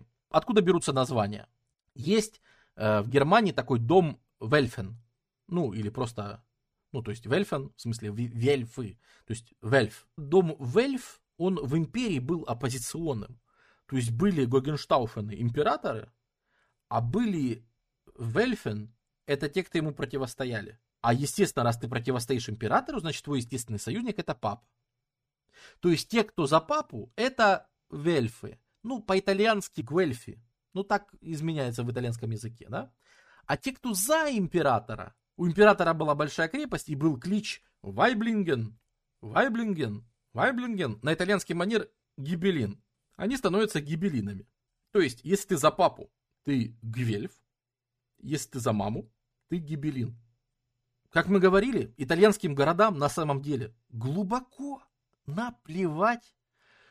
Это не вопрос источника власти. Типа, знаешь, я вот считаю искренне, что государством должны управлять святые люди, и поэтому мой политический выбор это э, папа римский, потому что это более... Про... Нет, как мы уже определились, Э, итальянские города это вообще не про это. Это вообще им, им по, пофигу на источник. Они сами управлять собой хотят. Им вообще параллельно на источник власти император, папа, хоть черт лысый, понимаешь?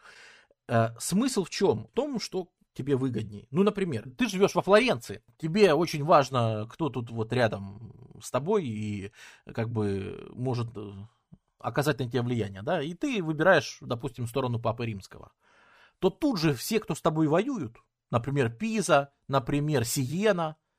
Они говорят, а, а, Флоренция Гвельфы, да, значит мы гибелины. То есть вопрос не в том, кого они э, хотят, да. Если ты родился в семье гибелинов, ты будешь гибелином. Э, понимаешь, это же превращается, вот эти кланы с башнями, они превращаются в... Они превращаются в такие... То есть ты приносишь клятву верности, вы клянетесь на крови, что ты даришь свою жизнь клану Дель Торо. И теперь ты, значит, за него сражаешься, ты отстаиваешь его честь. И вы по улице прогуливаясь, видите представителей чужого клана. Это вопрос чести теперь. Вы можете выхватить оружие и начать сражаться. Вы можете на кулаках начать драться. По-всякому было. Средневековые итальянские города, э, когда там получается попасть в культурный слой, там все усеяно какими-то заточками, ножами, рапирами. Короче, там гражданская война шла просто нон-стопом. Э, потому что поверх всех разделений, которые мы упомянули, появляется еще и разделение в одном и том же городе. Ты Гвельф или Гибелин? Понимаешь? То есть даже в городе наш руководитель подыста публично признался, что он Гвельф. А мне он не нравится, он с меня налоги хочет собрать. У меня тут мельница стоит, и он с нее налоги хочет собирать. Значит, я гибелин. Никого лучше императора вообще на свете не существует. Ты объявил, что ты гибелин, а твой сосед с соседней башни говорит, блин, а я тогда за гвельфов. И, короче, одно за одним, одно за одним, вот эта паутина каких-то нереальное перекрещение вообще всего появляются особые словечки, которые могут говорить только представители гибелинов. Секретная речь. И если ты не говоришь так, то все, тебя на районе можно как бы сразу, сразу все понятно, сразу понятно вообще, э, кому ты принадлежишь. А, или наоборот, это свой, этот свой, этого трогать нельзя, да. Или, или э, были случаи, что перебегали из одного лагеря в другой? Конечно, естественно. Э, при наличии денег все покупается и все продается. Э, более того, даже гвельфы со временем раскалываются на белых гвельфов, черных гвельфов. Появляется гвельфская архитектура, и появляется, значит, гибелинская архитектура. То есть, например, зубцы у башни прямые или ласточкин хвост. Это важно. Ты издалека теперь можешь увидеть. А значит, мне сюда заходить лучше вообще, даже приближаться лучше. Не, да, лучше к этому району даже не приближаться. То есть своя речь, свои одежды, своя архитектура, свое все. Более того, появляется еще один вид подразделения. Из-за того, что в войне с императорами нужны хорошие отряды воинов. И приходится самоорганизовываться людям. И появляется деление на дворы. То есть есть деление по башням и районам, а есть деление по дворам. То есть деление по башням это вверху, это аристократия. А есть на народном уровне двор, выходит наш двор и выбирает капитана двора. И капитан двора всем он управляет, говорит, вот наша сотня со двора, сотня мужиков, сами себя вооружают, сами себя обслуживают, наши жены шьют одежды, на, значит, э, ну, какую-нибудь форму себе придумают, или повязку, или что-то, отличительные знаки какие-то, да, то есть э, появляется разделение, что этот район аристократии такой-то и народных дворов таких-то, то есть по, это получается уже какое? Второе народное самоуправление, да, или третье, вот. И это короткий период, который даже называется народными коммунами. Потому что если бывают аристократические коммуны, то, например, в Милане восстание простолюдинов очередное. Ну, опять там что-то какие-то местные аристократы опять на, на улице резню устроили, или что-то еще, местным это надоело. Ближайший двор вышел, их всех заколол и сказал, ребята, это теперь республика Милан. Вот, это теперь коммуна, такая же коммуна, только народная. Она, она, состоит из представителей народа. Э, там участвуют аристократы, ну, в частном порядке. Это просуществует недолго, но это вот там 1200-е, э, середина где-то 13 века, примерно э, в некоторых городах, даже не во всех, но в Милане появляется, это народные коммуны, которые управляются именно самоорганизацией людей. Э, впоследствии они исчезнут естественным путем, потому что те люди, которые прошли в собрание, они станут выделяться среди остальных, они заведут свои семьи и захотят передавать своим детям наследные знаки, они захотят контролировать, ну, как бы, если ты решаешь, понимаешь, если тебя коммуна назначила следить за таможней, то ты начинаешь брать себе на карман, теперь, чтобы таможню провести, надо к тебе обращаться, у тебя появляется власть ниоткуда, да, а ты потом хочешь своего сыночка туда пристроить, и, значит, это самое, а дочку ты свою отдашь теперь не за обычного Васяна со двора, а отдашь, например, за э, ги, главу гильдии мясников, потому что они будут, значит, мясо через таможню э, проезжать, а мы, значит, э, вот эту вот свинину оформим как картошку, и, значит, провезем по другой пошлине, вот смотрите, какая схемка есть, значит, откат я получу, вы, ну, значит, понимаете, да, ну, а за это вот мы породнимся, наши семьи будут жить вместе, э, имущество как бы общее, чтобы делить там не пришлось, чтобы резать, короче, и вот эта мрачная вот история, да, она, собственно, там лет за, следующие лет за 50-70, она сожрет эти народные коммуны, то есть они самовыродятся, и даже не придется как-то уничтожать силой, они самовыродятся, в них появится новая элита, которая тоже себе придумает новые родословные, тоже себе придумает, что они тут миллион лет живут, тоже себе придумает, что они там супер-пупер э, аристократические ребята. Ну, я палеолог Гвельфов знала, э, да, собственно, то, что на Кремле присутствуют ласточки, архитекторы из Милана. Э, Милан был гибелинским городом. Опять, обрати внимание, город архиепископа, казалось бы, вам же тут велели к папе быть э, сам Бог. Э, однако это город Гибелинский будет. Э, вот, э, впоследствии архитекторы из Милана строили в Москве Кремль. Если известные личности из Гвельфов, Данте Алигьери, если ты такого знаешь, он принадлежал к партии Гвельфов, например. Семейство Медичи принадлежало к партии Гвельфов, например. Вот, например. Кто победил по итогу? По итогу это вся... Нет, партия Гвельфов есть даже сегодня, он в Италии. Но, понятное дело, что это, как это сказать, ролеплееры. вот. Знаешь, сегодня много кто есть из истории, кто не, не имеет отношения. На... То есть они изображают из себя наследников тех самых Гвельфов, но это, это ребята увлеклись историей. Вот. Не, ну традиции, пожалуйста, хотят возрождать. А, то есть у Данте в аду сидели одни гибелины, по идее. Там интереснее. Данте жил уже во время разделения белых гвельфов и черных гвельфов. И поэтому у него в аду сидели э, черные гвельфы. Да, они для него страшнее были враги. Он, собственно, в восьмую крукада посадил э, папу тогдашнего, который белых гвельфов отлучил, отлучил, типа, вы не с нами, вы кто вообще такие, да? И он его в ад там, и он вообще над ними там издевается. На самом деле, вся божественная комедия э, пропитана издевками на тот второй партии черных гвельфов. Ну да, у Данте в аду сидели вообще все, ну как там, нет, ну там были люди, да, в чистилище, потому что э, огромное количество людей, которые для Данте были авторитетами, там, Вергилий какой-нибудь еще, э, ну, выдающиеся римляне, они же не могут быть в раю, они же были язычниками, да, поэтому их приходится куда-то еще помещать, вот. так как не христиане в рай попасть не могут в принципе. В чем различие белых и черных? Я уже говорил, что белые это те, кто были за широкие коммуны, то есть управлять должны гвельфы и народ. А черные это те, кто говорили, управлять должен вообще только епископ, короче, и вот кого папа назначит, и вообще только вот партийные должны это самое управлять и все. Ну, я говорю, блин, когда мы начинаем вот подробности, от этого люди, вот, вот от этого люди и засыпают на самом деле. Вот от этого. Когда мы начинаем, а вот еще была такая тонкость, а вот еще была такая тонкость, а вот еще было вот так, вот так, вот так. В частности, что доказывает, что это разделение не столько идеологическое, сколько практическое, да, то есть, ну, по практике, вот если ты родился гвельфом, ну, ну, ну, прости, если у тебя папа гвельф, мама гвельф, ты не можешь вдруг сказать, а вы знаете, я считаю, что император тут должен нами управлять. Ну, ты что, они же тебя придушат.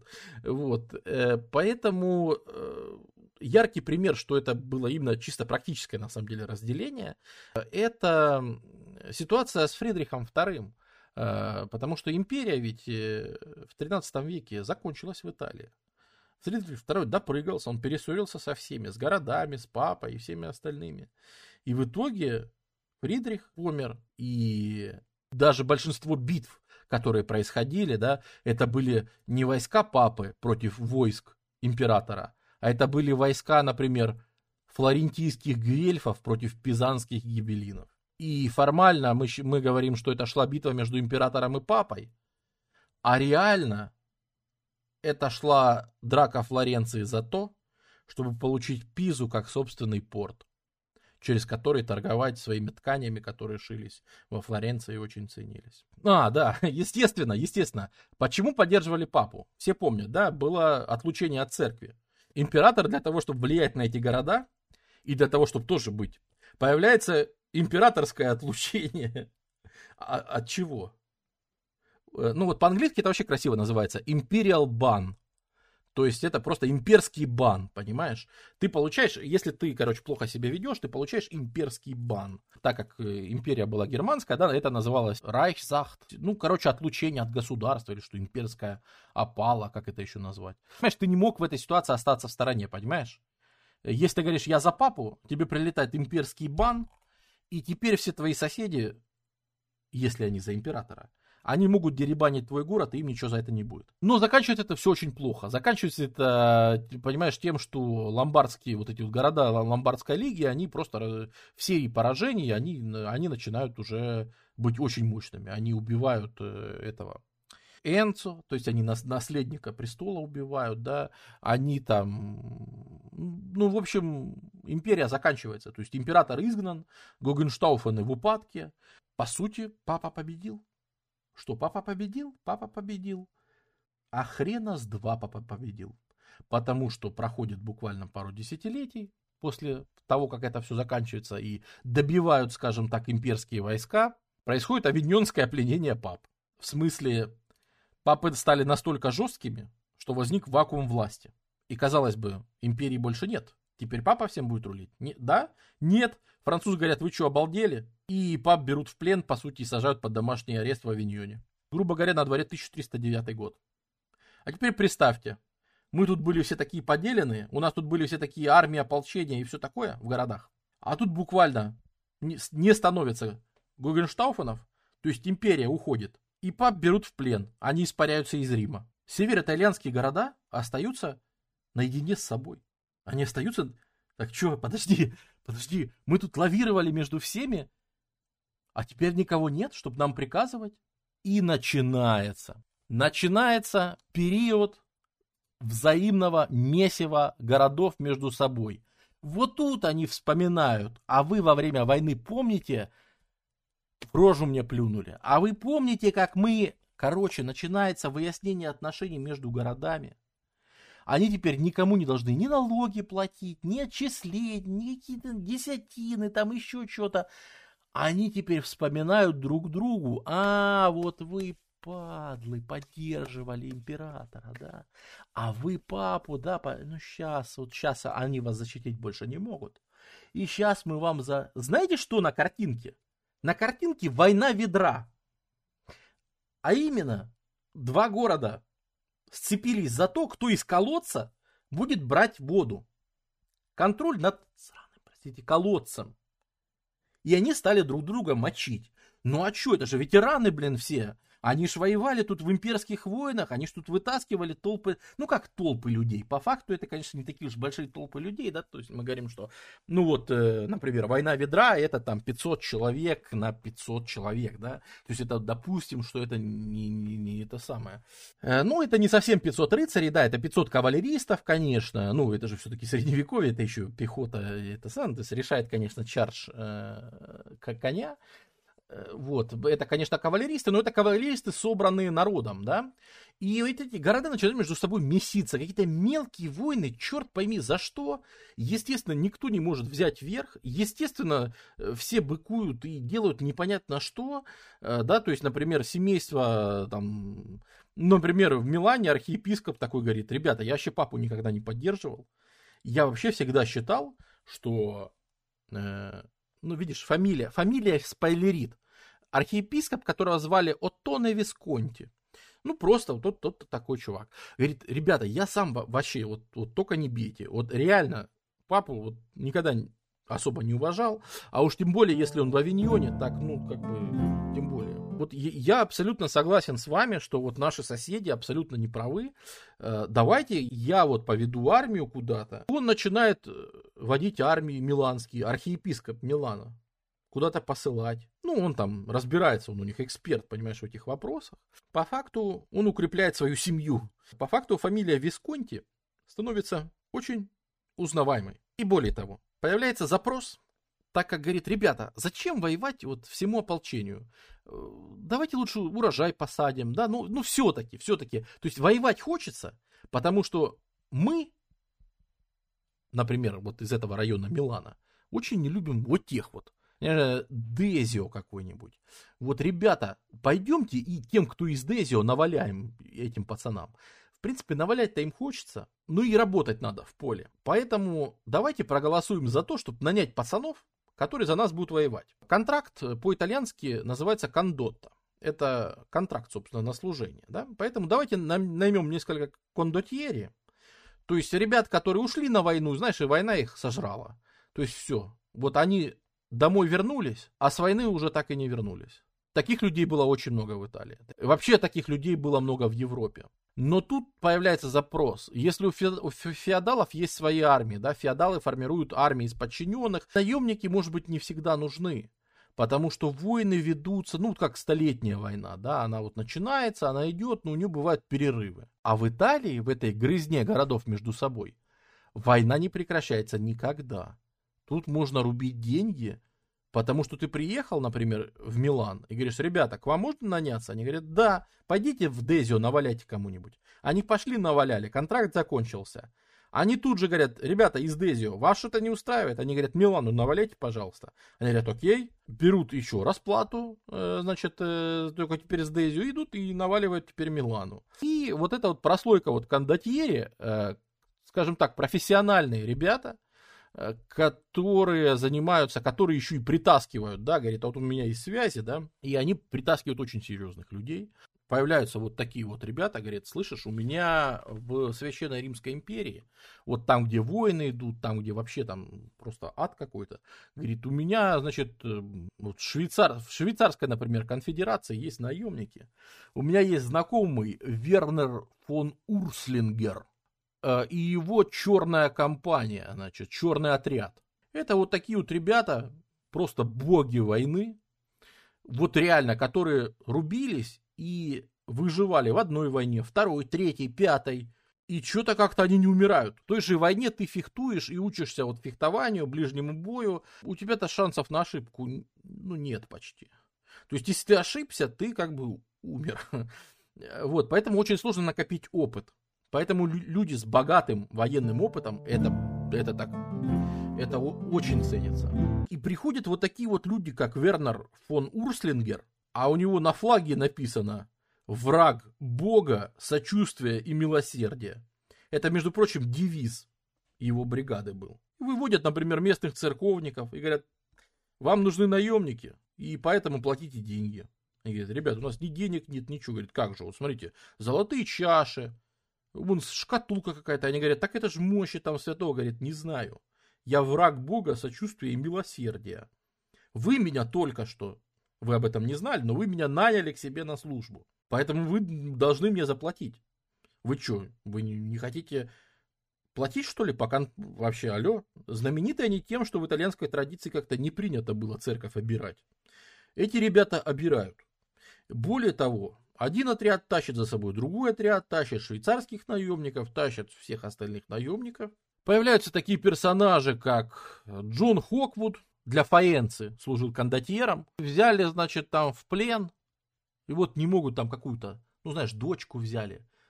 Ну, вы же понимаете, что это за контингент, да? И они между собой поделить не могут, да. Вот Джон Хоквуд знаменит тем, что говорит, у нас все по справедливости, ребята.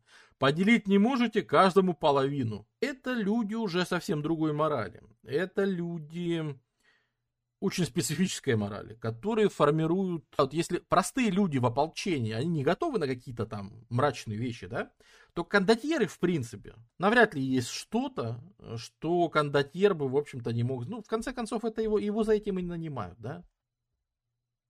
Потому что сочетание вот таких вот людей, понимаешь, опять вакуум власти, опять непонятно, кто здесь главный, да, и сочетание того, что у нас опять выделяется вот какой-нибудь архиепископ Миланский, Висконти, да, а у него же денег-то чуть побольше, чем у остальных, и он себе может позволить нанимать вот таких ребят, а простые люди не могут себе позволить, даже коммуна не всегда может себе позволить нанимать таких ребят. Они дорого стоят. Это же услуги профессиональных военных очень дорогие. Джон Хоквуд упомянутый, он в конце жизни эм, наследство оставил 67 тысяч флоринов. Это больше, чем вся казна коммуны, например, довольно крупного города Лоди, итальян, североитальянского. Вот его казна была что-то типа 60 тысяч флоринов. А у одного Джона Хоквуда в наследство осталось 67 тысяч флоринов. Какой-нибудь маленький городок в горах Урбино. Но это же горцы, да? То есть нанять для войны горцев, это же, ну, это во все века и везде. Горцы живут в более суровых условиях, да. Ну что там, землю им сложнее там возделывать, поэтому в армию идите служить, конечно. И поэтому вот из маленького Урбина появится целое семейство Монтефельтра, которое станет аристократией, наследной аристократией, да, которая получит себе там титулы и все остальное. Хотя Кем будут Монтефельтра? Это будут кондотьеры, это будет династия кондотьеров. Несмотря на то, что формально они там управляют городами, они как Медичи, да, там, ну, допустим, на равных могут с Медичи разговаривать, или с Борджиа в Риме.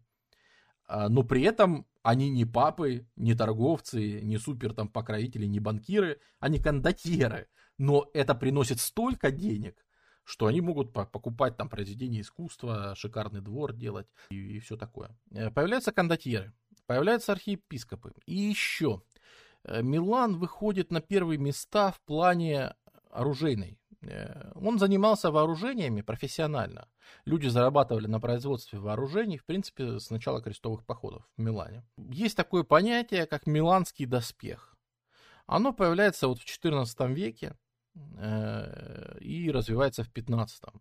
Мы говорим именно о миланском, то есть он так и называется миланский доспех. Это его более ранние формы, это, в принципе, к чему они приходят. То есть постепенно он усложняется, постепенно он покрывает все большая часть тела. Это, конечно, дорогое удовольствие. Как правило, когда особенно в фэнтези рисуют рыцарей, может быть, вы видели, иногда бывают такие белые блестящие доспехи. Рыцарь-паладин, который сражается с кем-то, вот там вот больше любят итальянский, потому что к 15 веку он превращается в те самые белые латы, которые вы все знаете. Ну, и это то, чем Милан вообще знаменит, да, центр мод. Э, сейчас шмотками закупаются, а вот тогда тоже шмотками закупались. Это да, итальянские паладины. Да-да-да, вот Гондор, короче, вот это вот Властелин колец, вот это вот все. То есть златные рукавицы, да, там всякие перекрытия, все, все так далее. Опять же, тебе могут произвести, да, там от вот таких до вот таких, типа, ребята, а я пошел танчить. Всем пока, я, короче, пошел танковать. Да, это тоже миланский доспех, это именно в Милане произведенный. Вот, э, это как бы, если ты совсем э, хочешь. Ну, это, это я уже показываю 16 век. Это, собственно, к чему он придет, да, это как бы вершина развития, потому что это уже появился огнестрел. Уже появ... То есть этот доспех, он он такой э, бурундуковый, потому что он от пуль защищает. Нужно же понимать, что это на самом деле боец одет вот это, и это прекрасная защита, и ты мало жертвуешь подвижностью. Мы сейчас, наверное, какие-то мифы разрушаем, но, пожалуйста. Это, если что, подвижность хорошо вооруженного рыцаря в миланском доспехе. Примерно 30 килограмм. То есть, в принципе, вполне себе тяжело, но если привыкнуть, если ты, если это твоя работа, в конце концов, да, то, в общем-то, нормально. Появляется Висконти, вот это, кстати, герб, змей, пожирающий младенца. До сих пор люди спорят, что это значит.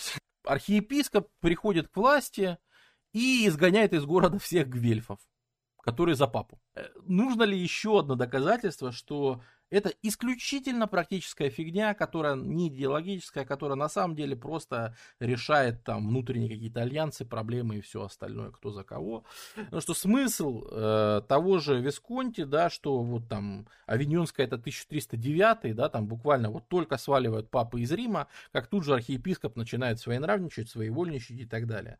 И у них есть деньги, и они нанимают кондотьеров, и успешно воюют. Более того, они могут протащить наследственно, ну, как бы передачу сеньора. Это, кстати, процесс этот касается не только Милана. Во всех городах сочетание того, что города разбогатели, а если в стране ходят денежные знаки, значит, э, есть люди, у которых их будет много. Э, и есть профессиональные военные, которые могут оказывать им различные услуги. Идеальное сочетание для того, чтобы все-таки народные коммуны стали заканчиваться. И народные коммуны на самом деле заканчиваются во всей Италии. Но мы больше говорим про Милан сегодня, про Ломбардию, поэтому, наверное, тут логичнее поговорить про Висконти, потому что вот у них вот так получилось. Везде сценарии чуть-чуть отличаются, на самом деле итог один и тот же. Потому что Висконти, вот они через архиепископство становятся, да, была важная позиция. В 1312 они уже передают по наследству. Матео Висконти, потомок, он уже может себя назвать викарием имперским, да, то есть формально он как бы сеньор, то есть просто лорд этого города, ну, типа я здесь главный, и с этим все по факту согласились. Но он даже шлет к императору, говорит, а хочешь я, чтобы был твоим викарием? Э, императорам вообще теперь не до Италии, императоры не могут и очень не скоро смогут осуществлять непосредственную власть над Италией, поэтому он говорит, да, конечно, да. Ну, а он ему денежку какую-то подарил. Вот. Э, так что они становятся полноценными правителями.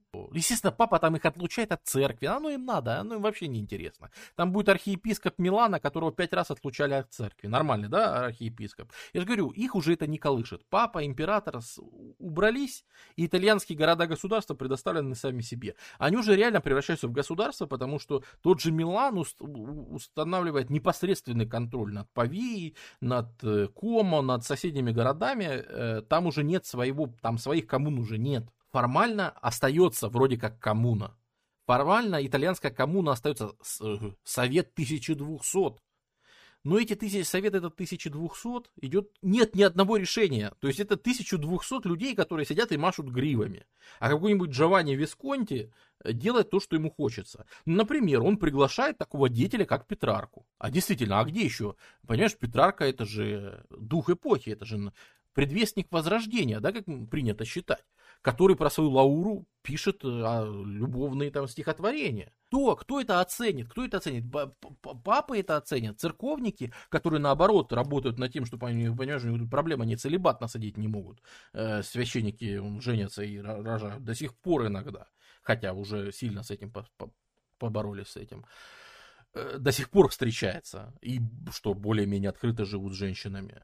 Образованный человек, он обычно церковное образование получает. Другого нет. И люди не должны писать о всякой ерунде, ты должен писать о Боге и так далее.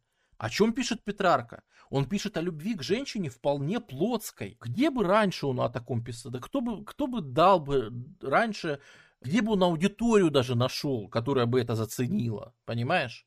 Все бы сказали, ты вообще иди грехи отмаливай, понимаешь?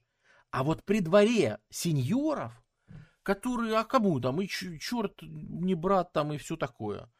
Э, которые сидят, и вообще ему указа нет, и они сами по себе хозяева этой жизни. И они сами из архиепископской семьи, то есть кто их назовет там, э, что они как неправильно себя ведут. Не-не, вот при их дворе, а Висконти формирует шикарный двор, да, они приглашают Петрарку, они приглашают интересных людей всяких, свита, сви... важно, что кто тебя окружает. Потому что когда ты себя окружаешь талантливыми людьми, ты рискуешь, Талантливые люди бывают амбициозными. Ну, амбициозными бывают и придурки, но у придурков ничего не получится. Придурков ты задавишь и все. И да, возможно, они окажутся талантливее тебя, и в итоге тебя, ты закончишь где-нибудь в тюрьме, а против тебя будет заговор и все. А если нет? А если ты будешь окружен талантливыми людьми и все равно будешь над ними главный? Насколько твой авторитет выше?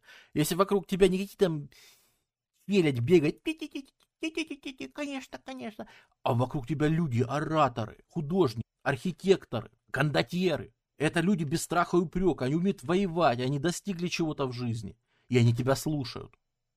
Это очень большой авторитет, и это очень важно это будут копировать очень многие, это будут очень, там, Деласкала, да, есть там Вероне, да, там мы, мы это обсуждали, э, что есть такие еще другие семьи, но вот Висконти одни из первых, да, представителей, на которых будут другие равняться. Мы говорили, Монтефельтро в Урбино будет, да, да, в какой-нибудь бедной нищей Мантуе, она на тот момент бедная и нищая Мантуя, да, но, но там, та, там сидят э, эти, кто там сидит, Гонзага, да, там сидят семейство Гонзага, которое говорит, ребята, надо копировать Висконти. Вот так себя ведут сильные люди. Они задают, они задают этот стиль. Надо быть блестящим, надо быть прекрасным, надо ценить талант, ценить, значит, вот эти вот вещи. Э, и, конечно, деньги. Народная коммуна никогда не даст деньги Петрарке, чтобы он сидел и писал стихи. Скажу, значит так, вот тебе тяпка в одну руку, грабли в другую, и пошел и вкалываешь. Что-то мы на дармоеда на какого-то будем бюджетные деньги вообще выделять. Ты, ты, ты, ты нормальный? Нет? А если это деньги лорда, ну типа у него этих денег, он с городов их получает, да блин, отобью, какая разница. На тебе грант, на тебе второй, на тебе третий. Только, пожалуйста, пиши, чтобы красиво нам тут со всеми было, понимаешь? Почему такое престижное образование и все, казалось бы? Э, потому что оно недоступно потому что ты выделяешься среди всех. Вот тут э, появляются запросы на крутую еду, да, вот тут появляются запросы, м-м, я больше не могу есть э, просто эти лепешки, я хочу, чтобы они были посыпаны специями, и чтобы поджаренные на масле на таком особенном, и чтобы белиссимо, белиссимо. Понимаешь, вот, вот, вот это итальянские всякие кухонные вот эти вот запросы, оно тоже, это же тоже как бы производное вот этого всего, ну что это тоже искусство, что в кулинарии тоже можно само самовыражаться. Во время чумы, э, напоминаю, 1340-е годы, э, генуэзцы завозят чуму, которая по Италии прохаживается крупнее всего. Вообще чума сильно повлияла на все. Ну, например, чума переполовинила население Европы. А это значит, что те, кто были богатыми, стали в два раза богаче. Ну, типа, все твои родственники умерли, и ты все унаследовал, что им принадлежало. И это еще один повод, почему народные коммуны умирают. И это еще один повод, почему усиливаются военные. Э, потому что торговцев много померло. Потому что чума распространялась по торговым путям в первую очередь. Пустота в умерших семействах э, создает неплохую дырочку, куда можно пролезть и стать тоже каким-то знатным. Попытать своего счастья. Я был простой кондотьер и попро... вот, натурально из грязи в князи. А почему нет? Запросто. Потому что Висконти сейчас покажут. Э, Висконти, знаешь, что сделают? Э, Джа, будет Джан Гальяцо, Висконти, который придет, э, помните, мы там говорили, что у некоторых старых коммун казна была типа 60 тысяч флоринов, да? Так вот, Джан Гальяцо Висконти из Милана, насколько Милан все-таки крут, найдет императора там, за Альпами, далеко, в Европе, и скажет, подари мне титул герцога, я хочу быть герцогом, а я тебе 100 тысяч флоринов там. И он взял и купил для семейства Висконти феодальный аристократический титул. И после этого это уже не Милан, не город Милан владеет вот этими городами и весями, окрестными. Павеи там, Лоди, Пьяченцей. А это лично Висконти владеет, как настоящий феодал, как в большой Европе, понимаешь? Теперь это, вы, вы все тут ползаете, итальянские городишки. А я теперь как большой человек. Как французский там король, ну, практически, да. Ну, хорошо, как герцог Нормандии. Вот я герцог типа Милана. И Милан, конечно, спасается еще от чумы, что его сильно, сильно подняло, что его не касается чума из-за жесточайшего карантина. Одна из главных проблем средневековых карантинов – это то, что народ нереально заставить соблюдать карантин. Вы, наверное, слышали такое явление, как чумные бунты. Э, в 19 веке, наверное, наверняка вы слышали холерные бунты. Это же не бунт типа холеры и не бунт чумы а это бунт населения, которого посадили на карантин. Коммуны, все еще переживающие этот период становления и всего остального, очень плохо с этим справляются. Если мы решаем голосованием вопрос, мы, не, мы вот такие вот жесткие вопросы, жесткие такие, нечеловеческие, мы его не решим. А в Милане уже успели прийти к власти Висконти, и Висконти за несоблюдение карантина просто вешают. И Матео, и Джованни Висконти, и Джангаяцо Висконти, они будут просто вешать тех, кто не соблюдает карантин. И методами жесточайшего карантина они сохраняют. Причем, понимаешь, одно дело, когда вот мы видим, что где-то там Пиренейских горах есть область, области малого заражения. Удивили, да? Ну, пожалуйста. Другое дело, когда мы видим, что где-то на севере есть области слабого заражения. Конечно, что-то чума уже пришла через, э, в 50-х, да, то есть, ну, как, как минимум через 5 лет, а как максимум лет через 10-15. Чума уже ослабла к тому моменту сильно. Вот эта первая волна, которая косила просто всех на повал, вот первая генуэзская, которую они из Крыма привезли, Геную убила, там, да, вот, э, значит, и там пол Флоренции, да, вот эта чума, она уже ослабла за несколько лет. И поэтому тоже в том, что она там на севере не всех убила, это тут тоже не так удивительно. А Милан, который находится в Италии, в центре все, всего этого ужаса чумного, да, и Милан пережил, и Милан остался гораздо сильнее. И поэтому, когда чума начинает спадать, 1360-е и дальше, Милан начинает город за городом захватывать, нанимая вот этих вот кондотьеров, нанимая отряды, Милан захватывает соседние города, которые переносят больше денег, на которые можно нанять больше кондотьеров. Милан начинает расползаться, расползаться. Особенно, когда приходит Джан Гальяцо Висконти. Это просто, это, наверное, пик развития Висконти, да. Джан Гальяцо Висконти серьезный человек, который, например, университет в Павии делает настоящим университетом. То есть получает имперское разрешение преподавать там. На самом деле уже там все преподавалось. Опять же, мы, как и говорили, университеты возникли из каких-то школ, там, там еще в 7-6 веке были какие-то образовательные учреждения. Какие мы не знаем, потому что они там буквально в одном или двух документах за тысячу лет упоминаются. Но что-то там было, где-то там учились. А вот э, с конца 14 века реально появляется Павийский университет, где, собственно, это рядом, это рядом реально с Миланом. И вся миланская знать получает теперь хорошее, крутое образование в Павии. И, собственно, это будет в этом регионе до 19 века единственный университет, где будут все обучаться. Павийский университет это веха, да, то есть человек занимается важными делами. Проводят растительные каналы, соединяют канал Мил, э, Милан-Павия, проводится канал, а Павия стоит на реке По, а река По выходит в море. То есть Милан приобретает аванпорт, по, по, по сути, и нормально разворачивает хорошую торговлю с банками, в общем, со всей фигней. Начинается мега строительство, которое, конечно, закончится сильно позже Джан Гальяца, но это он закладывает строительство Миланского собора. Вот это вот чудо мега оно начинается при Джан Гальяцо Висконти на его деньги. Приглашает архитекторов, да, опять же, как мы говорим, что, э, может быть, возник, э, может быть, сам Милан, может быть, и не породил этих специалистов, да, но они приезжали работать потому что тут были деньги. Здесь было кому нанимать. Ну, это еще будет надстроено в 19 веке кое-что, но общий план, конечно, да, в 19 веке тут такие готические добавят штучки, да-да-да-да-да, это мы все знаем. Но, ну, поэтому, может быть, не совсем справедливо, но в общем и целом это все-таки строение тех лет, ну, учитывая, что его строить будут лет 100, основное здание. А так-то его будут строить, я же говорю, до 19 века, если брать отдельные детали оформления. Строительство собора переживет самих Висконти, и они так и не увидят его никогда построенным. Не то, что Джангальяца не увидит, не увидит вообще никто. А что он успевает построить, это Павии, да, там различные замковые укрепления, что-то стиль, да, знакомый кому-то, наверное, что-то такое, а? что фортификации миланские, в этот момент Милан становится одним из центров вообще фортификаций. А почему так долго строят? Они когда планировали, то понимали, что будут строить несколько поколений? Скорее всего, да. Э, более того, например, на стриме по Флоренции мы рассказывали, что изначально флорентийская вот дуома, да, самое вот большое вот это вот, которое гигантское, которое э, над всем городом доминирует до сих пор. Они создали вот эту фигню и говорят, а купол как-нибудь сделаем потом, когда научимся строить. Вот. И действительно, прошло какое-то время, но Брунелески придумал, как построить купол. Да. Архитектору удобно, конечно, конечно. Э, то есть э, ты же понимаешь, что да, мы когда говорим про то, каких, каких блестящих людей они собирали, наверное, стоит все-таки сказать, что они собирали, ну, это возрождение. То есть это средние века еще все-таки. Поэтому, понимаете, когда они собирали выдающихся людей, сейчас года пережили те, кто действительно был значимым. А на то время, вы же понимаете, кого там на самом деле собирали, помимо архитекторов и всех остальных. Собирали всех неординарных людей.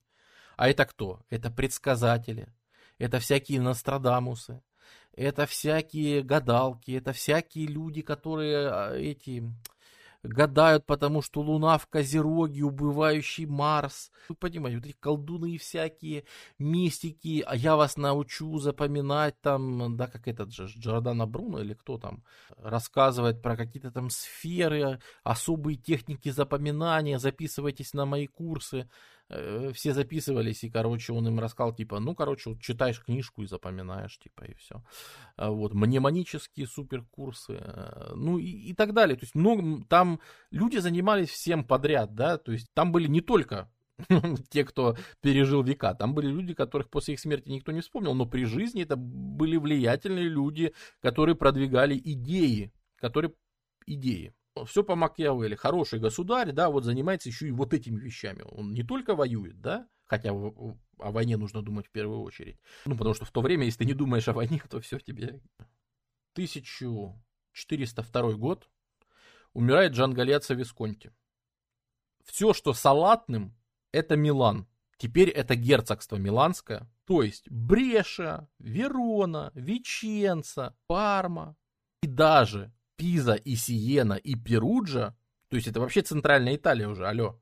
Более того, в какие-то моменты контролировали Геную. Это все территории даже не Милана, это территории Висконти. Это территории герцога Висконти. И если вы сравните с тогдашними государствами, это вполне по размеру с тогдашними государствами. По тем временам герцогство Миланское вдруг в течение трех поколений Матео Джованни Джангальяцо становится, Висконти, становится просто крупнейшим. Более того, как вы видите по карте, естественно, главный правитель, э, главное сопротивление оказывает Республика Дифференция, Флорентийская республика, оказывает, собственно, самое большое сопротивление. И, в общем-то, цель-то была ее окружить. Кстати, все, кто здесь не покрашены в салатовый, это все союзники Флоренции. Мантуя, Феррара, Модена, Флоренция, да, они первую очередь, ну, то, что Монтефельтро, это не Монтефельтро, я не знаю, что подписано Монтефельтро, это семейство Монтефельтро, вообще это Урбина.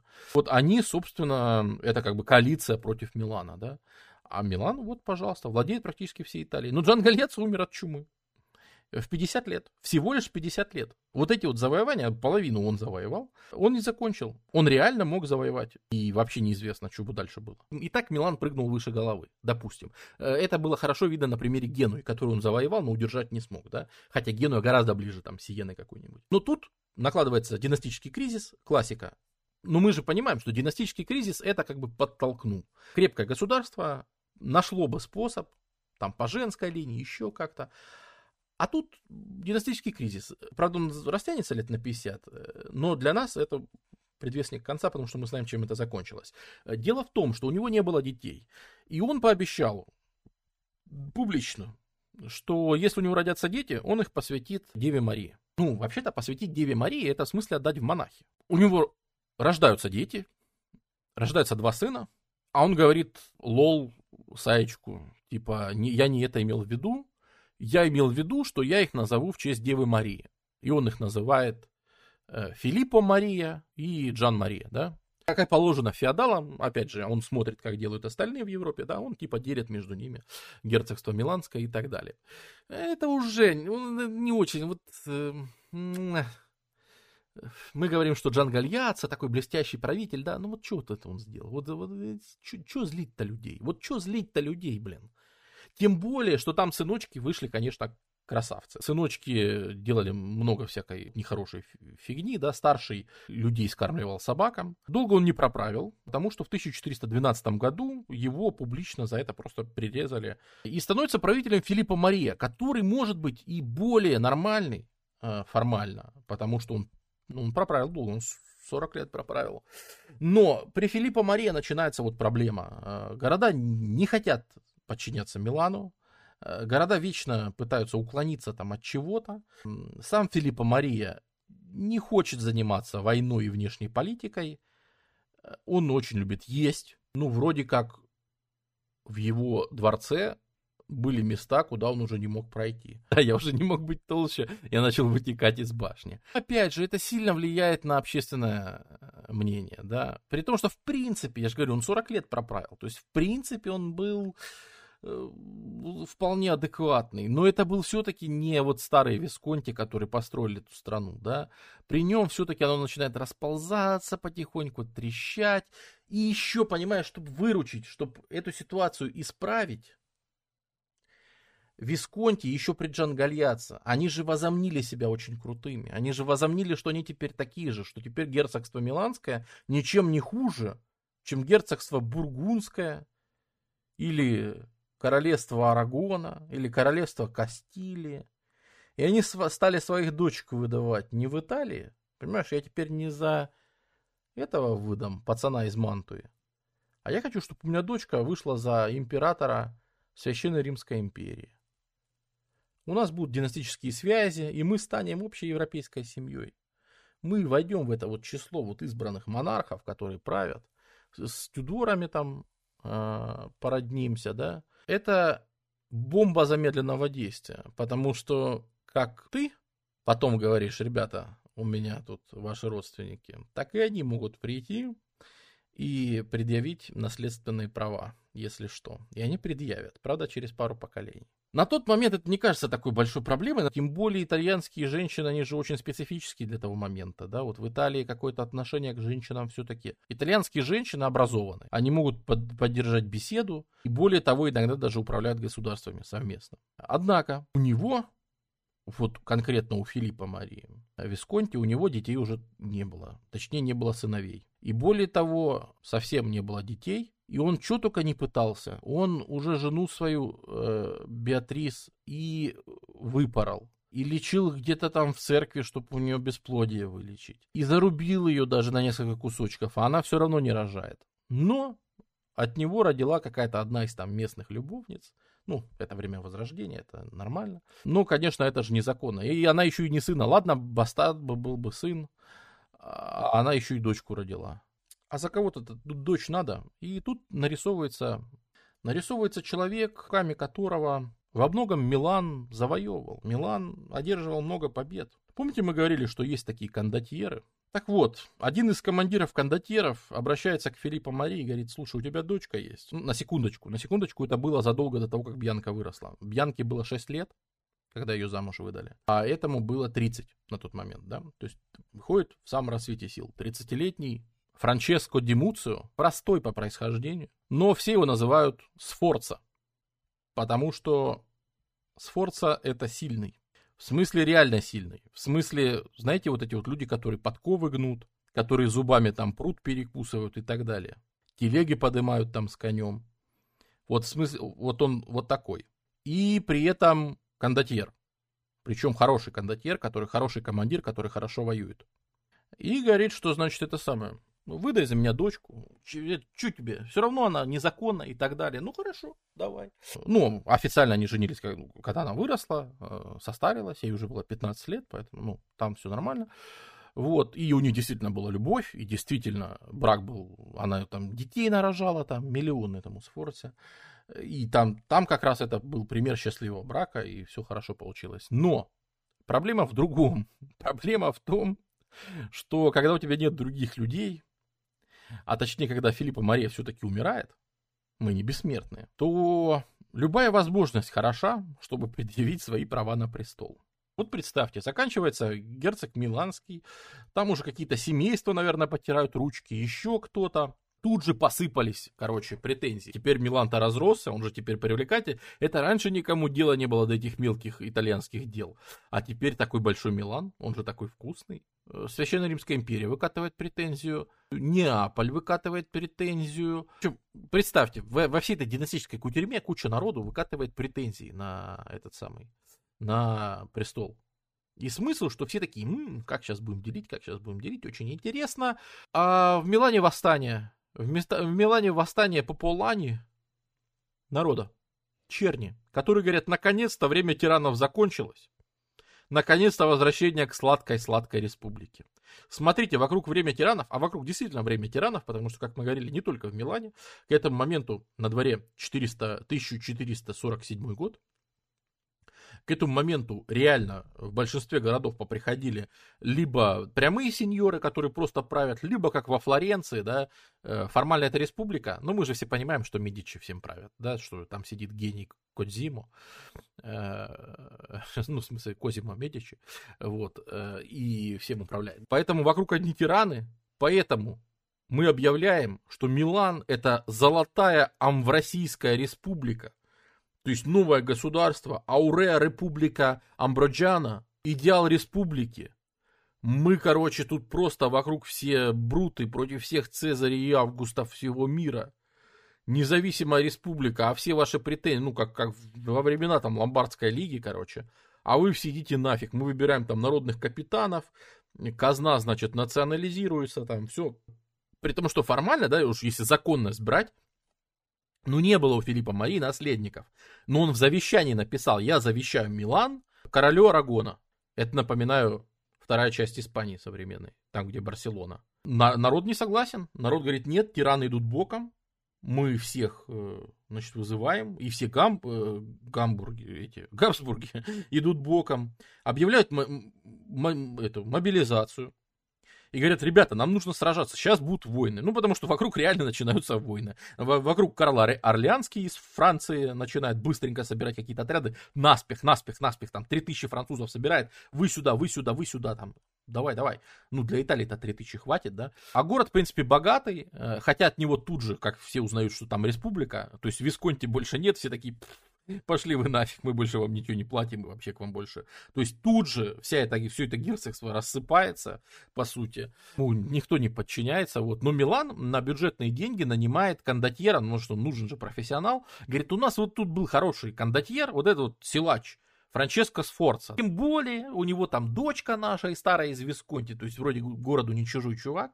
Давай он за нас будет воевать. А вокруг все там, Венеция, короче, Венеция, вы помните, что Венеция начинает делать? Смотри, что делала Венеция в последнее время. Тут, видите, карта не очень удачная для Италии. Э, почему я ее не брал сегодня? Потому что тут все покрашено в цвет империи, и типа это все империя. Как мы выяснили по факту, империя вообще этим куском своим северным не управляла. Это все ерунда. Ну, то есть, ну, ну да, формально типа было так. Но никто вообще не считался ни деньгами, ни финансовой системой, ни моральной, ни правителями. Никто ни с чем ничего не, не согласовывал. Венеция с Генуей, да, на море. Так вот, Венеция, опять же, на стриме про Венецию мы так говорили, что Венеция начинает строить терраферму. То есть владение на земле расширять. Ну, потому что Венеция тоже понимает, что нужны мобилизационные ресурсы и все остальное. Время изменилось. И Венеция вот начинает расползаться. Да, ну это я многовато. Короче, вот кусками. Смотрите, что Венеция делает. Раз, два, три. И вон ее пошло раздувать. И они с Миланом вот э, ведут эти качели важные. И Сфорца это человек, который успешно воевал еще при Филиппо Марии. Э, он при Висконте. Он успешно воевал с Венецией. Хороший был командующий. Э, да, итальянские земли были очень формально после Фридриха II, то есть после 1260-х. Э, в Италии никакие там имперцы уже вообще ничего не решали. Город нанимает несколько наемников. Да? Например, Миланская республика нанимает знаменитого кондотьера того времени, тоже знаменитого, кстати, Каллеоне. А, ему стоит знаменитый памятник в Венеции, потому что он впоследствии Венецию спасет. Но он и на Милан работал одно время, а именно нанимают Калеоне и говорят, значит так, ты отправляешься на французский фронт, там со стороны Пьемонта к нам катят французы. Калеоне одерживает блестящую победу над французами Карла Орлеанского. Он просто разбивает в пух и прах. Там было примерно 3000 на 3000. Французов половина вернулась домой и около 300 пленных. Да? То есть где-то пол... представьте как, какой-то уровень потерь, если из трех тысяч где-то полторы тысячи погибли. Это вообще не характерно для того времени, это не характерно высокий э, процент. Дело в том, что кондотьеры, когда сражались между собой, они очень часто экономили силы. Знаете, в чем прелесть кондотьеров? Например, что их можно перекупить. Например, он идет на тебя войну, и ты говоришь, даю вдвое столько, сколько тебе пообещали. И он разворачивается и бьет того, кто был против тебя. Во-вторых, кондотьеры, когда они сражались между собой армиями, они армии все-таки старались беречь. Типа, если я к тебе зашел в тыл, вот, допустим, я тебя поймал в какую-то ловушку, какой-нибудь засадный полк выскочил, и у тебя в тылу сейчас моя кавалерия. И понятно, что сейчас будет резня. То говорят, все, все, ты победил, чувак. Чувак, сдаемся, сда... ну, ну, потому что эти люди, и те, и те разбираются в войне, и как бы, а, блин, понимаешь, шах, шах, шах и мат. Мне уже не надо этого короля сбивать с доски, ты как бы сам понимаешь, что ты сдаешься, а потому что зачем лить лишнюю кровь? Я сейчас перережу этих солдат. А где я буду следующих набирать? Ресурс-то не бесконечный. Люди-то это самое заканчиваются. То есть, когда кондотьеры сражались между собой, у... ну, это было чуть-чуть, даже, можно сказать, немножко джентльменская даже такая разборка. Нет, это если ты все равно загибаешься и кровавый, да. Но старались все-таки минимизировать жертвы. Ничего из этого не было, когда они сражались не с другими кондотьерами. Когда они понимали, что люди, с которыми они сражаются, все равно тебе они не нужны потом ни как ресурс, ни как что. Это самое, ты, да, вот тут, вот тут, вот сражение против французских э, войск вторжения показало, что да, вот тут они рубятся очень серьезно и прям на очень много жертв, прям очень кроваво получается. Но все равно поют хорошо. Опять же, были кондотьеры, которые были известны тем, что они не меняли сторону. Вот типа он известен и ценим за то, что он, вот если его ты нанял, то он будет за тебя рубиться, а вообще пофиг, его уже не перекупишь. Вот типа у него такое есть понятие чести, да? Но в это же время существуют другие кондотьеры, там вбиваешь список известных кондотьеров, тебе там штук 100 их выдаст а, за вот эти вот там 100 лет их расцвета. В это же время работают кондотьеры, которые известны и которые точно так же любимы и ценимы ровно за то, что они продаются и покупаются. Ты ему предложишь на одну монетку больше, и он, короче, за тебя перейдет, понимаешь? И это тоже в каком-то смысле уверенность в завтрашнем дне, да? Если ты знаешь, что у тебя денег больше всех, и если ты точно знаешь, что у тебя его никто не перекупит, пожалуйста, нанимай воюем. Но это типа только для, для самых богатых функция. А можешь немножко это самое, попытаться продешевить, Вроде как и денежек сэкономишь, но тут ты уже рискуешь. Такую сумму могут и перебить, да? Ну вот сам решай. То есть все по-честному. Э, ну, опять же, специфическая эпоха. Специфическая. Вывод при этом поняли, чтобы покорить Италию, покупай итальянских наемников. Конечно, конечно. Уже в этой армии вторжения, что-то типа ш... в трехтысячной армии французов уже было что-то типа 600 итальянцев. Еще где-то штук 300 швейцарцев. И там, там уже был контингент разный. Вот Венеция в какой-то момент расширения, он как далеко дошла. Он Брешу взяла. Это, это уже Ломбардия, ребята. Но опять же, в это время можно было покупать не только кондотьеров. В это время можно было покупать города. Вот мы тут долго обсуждали, что Джангалиаца Висконти, там в его территорию Милана входила Болония, что ли. Да, он Болонию просто купил. Так вот, на Венецианском фронте воюет этот самый, если молодой, это не факт, что он, хотя может быть и он, то вот это уже точно он. Это тот самый силач, крутой, большой, ну это уже когда он состоится, это уже когда он станет взрослым и большим. И Сфорца воюет просто блестяще. Наверное, лучше всех в свое время. Он быстро захватывает другие, он разбивает венецианскую армию, он быстро захватывает другие города, которые были, более того, там же венецианцы кораблями пытаются, а он притаскивает что-то типа 6 пушек. 1448 год.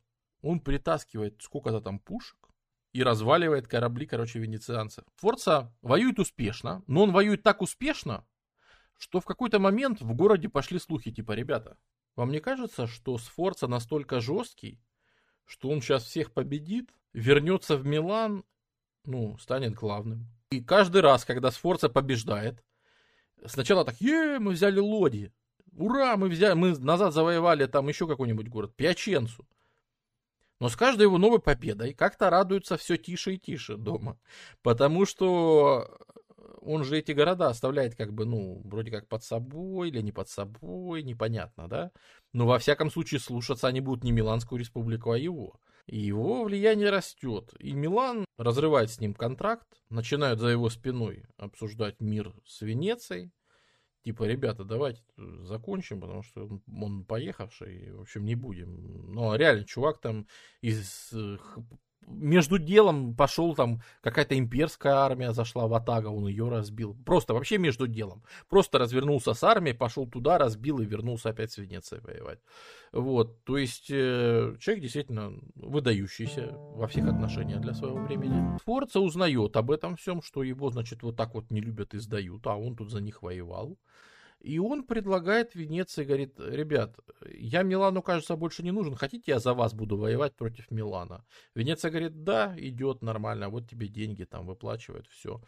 Он перечеркивает все, что он воевал до этого лет пять, и заново начинает завоевывать по второму разу, только теперь за Венецию, всю Северную Италию. Опять город за городом, город за городом, город за городом, опять потихоньку. Это с 1447 уже на дворе там 1450 второй какой-нибудь. Уже Венеция такая. Слушайте, ребят, что-то он сильно борзый.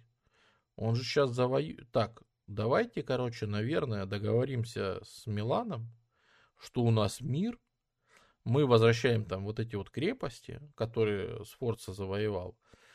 Но мы типа, ну, и мир, потому что, ну, он реально поехавший какой-то договариваются, и все, вот там Сфорца посреди поля стоит с армией своих кондотьеров, и ему сообщают, что а все, мир, война закончилась. Тебе лично, чтобы ты не был зол, оставляем, твоя жена происходит из э, семейства из Кремоны, поэтому вот мы тебе оставляем Кремону. И он говорит, господи, как вы все меня, как вы все меня, просто жесть. И он собирает армию и идет на Милан. Он приходит в Милан, осаждает город, а ну зима, есть нечего. А и так от, города отложились, да, поэтому и так еды не, не хватало. А тут его еще и в осаду взяли. Сказали, в итоге в городе восстание. Говорят, допустите уже Сфорцу, хрен с ним, типа. Из Сфорца заходит в Милан, говорит, открыть амбары. Его обозы завозят кучу еды, бесплатно раздают еду, там в течение недели или сколько. Его все ценят, все радуются, он говорит, по праву наследования своей жены, которая в Висконте, я объявляю себя наследником герцогства Миланского. Конечно же, я не являюсь, допустим. У меня-то прав вроде как нет, и вообще я вроде бы как никто, да? Но, однако, вот по факту я вас всех ставлю перед фактом. Когда Флоренция, Венеция говорят, типа, а чё, а так можно было, да? Он их еще раз разбивает по одному разу. И в итоге, 1454 год, мир в Лоде, который устанавливает вот такой вот раздел. Запомните эту дату, 1454. Это дата, после которой в Италии устанавливается лет 50 мира между всеми важными игроками. Между Миланом, Венецией, Неаполем, Флоренцией и Римом, то есть Папской областью. 50 лет мира, который мы и знаем как итальянский ренессанс. По сути, Франческо Сфорца это все сконструировал. Просто тем, что всем надавал по ушам, сказал, Милан, мне, лично мне, вас я всех победил, и будете слушать меня, и будем жить в мире. Согласны? И все такие, да, типа, согласны. Вот. Таким образом устанавливается вот эта вот система, когда наконец-то можно перестать воевать. Он даже успел после всего этого, хотя он всю жизнь воевал, да, он успел до 60 1468, да, 14 лет успел еще проправить в мире. И, конечно же, он был простым, слушай, он был простым человеком, у него даже фамилии не было. Естественно, он делает Сфорцу, себе фамилия Сфорца, он становится, это как бы фамилия, кличка превращается в фамилию, да. Конечно, потом и герб, и все, все прилагающие, это даже не обсуждается. Но дело в том, что он же по происхождению простой чувак, он там силач, который подковы гнул, да, ну, то есть, ну, но сила эпохи, во-первых, у него жена образованная, а во-вторых, он же, ну, реально понимает, э, кто, что, он понимает, в как, где он находится. И он понимает, что надо вести себя как в Висконте. То есть человек, даже будучи из низов и чужд вообще этой грамоте и всему остальному, но он знает, что эпоха такая, что это правильно, что надо тратить деньги на гуманистов и проекты.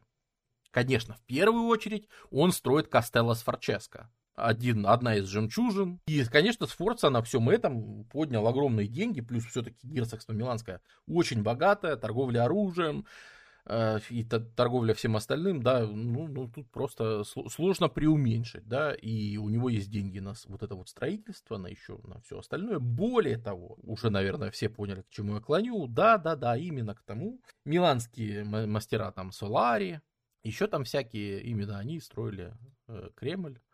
И, конечно, это берется оттуда. Э, видишь, люди идут работать туда, где есть деньги. У Ивана Третьего были серьезные деньги. Иван Третий вообще был... Э, он и жену взял, византийскую принцессу последнюю, да, Софию Палеолог. Э, то есть амбиции были серьезные. Амбиции были очень серьезные. Амбиции были, собственно, на Москву Третий Рим. И поэтому деньги не жалеем ни на что. А уж тем более на фортификации. Один из детей правил э, Гальяца, Мария Сфорца, опять же, смотрите, они у Висконти перенимают вот эту традицию с Марией называть, да, ну, то есть понятно, что люди делают из себя тех, кто это самое. Э, Гальяца Мария, может быть, не такой великий, плохо любил женщин, был неуемен в этом отношении. И любил женщин породистых, ну, в смысле, из знатных семей. И это всех очень раздражало. Более того, вот все-таки это показывает, что Италия это не вот это вот не абсолютные монархии, да, еще у нас не время абсолютных монархий. У нас время, когда, казалось бы, ты руководитель, ты руководитель Миланского герцогства, тебе никто, ты сеньор, ты, тебе никто не, ты лорд, ты герцог, тебе никто ничего сделать-то не может, ты все, ты... Но если ты переступаешь определенные черты приличия, особенно в отношении аристократических семей, общественность, если ты себя вот ведешь не так, как полагается, а этот товарищ вел себя не так, как полагается, ты закончишь так, как он, в смысле с ножом в спине. И, ну, мы сейчас подходим к золотому веку миланского герцогства. То вообще из-за чего сегодняшний стрим, наверное, и можно было делать, да, то есть самое главное. А теперь, наконец-то, о том, о чем я хотел поговорить.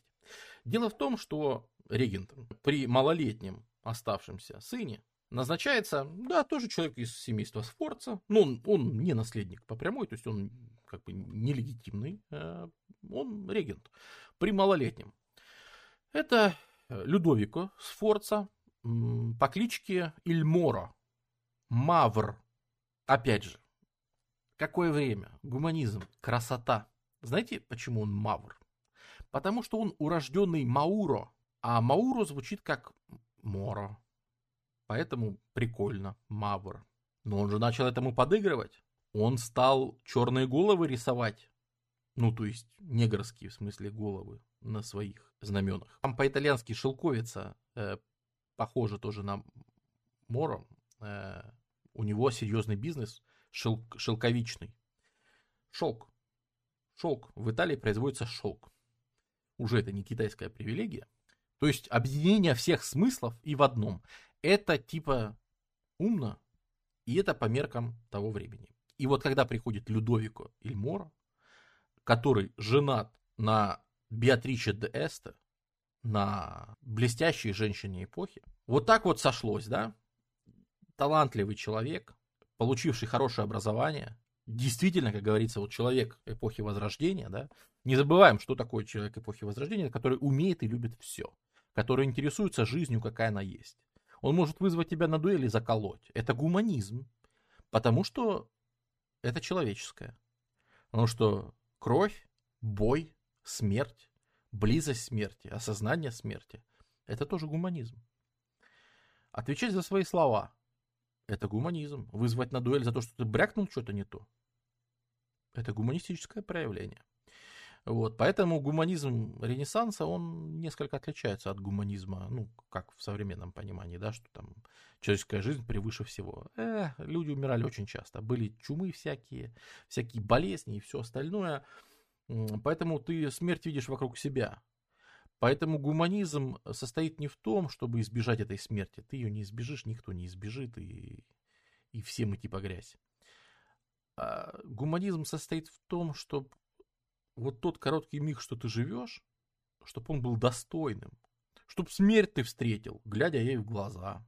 Если ты не уродился хорошим художником, но у тебя есть деньги, дай художнику деньги, он будет творить красиво. Дай ему возможность составлять красоту. Дай возможность чему-то реализовываться в этом мире. Да, ну вот весь этот дух Ренессанса, опять же, по Ренессансу был стрим, который так и назывался. Не помню как, но так он и назывался. Типа Флоренция и Рим в эпоху Возрождения, как-то так он назывался на канале. А, поэтому всю вот идеологическую гуманистическую подоплеку Ренессанса мы разбирали там. Но вопрос же в том, что это блестящие люди, да.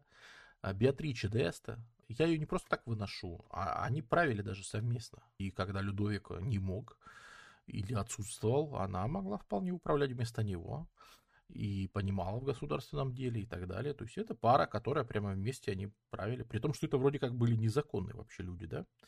И когда я говорил, что за 400 тысяч э, флоринов было куплено герцогство у Сфорца, это сделал Людовика Моро. И он это сделал потому, что он был нелегитимным правителем. Вроде как. Он подарил, по сути, 400 тысяч за то, чтобы стать легитимным. А Малой, при котором он был регентом, поперхнулся чем-то и умер.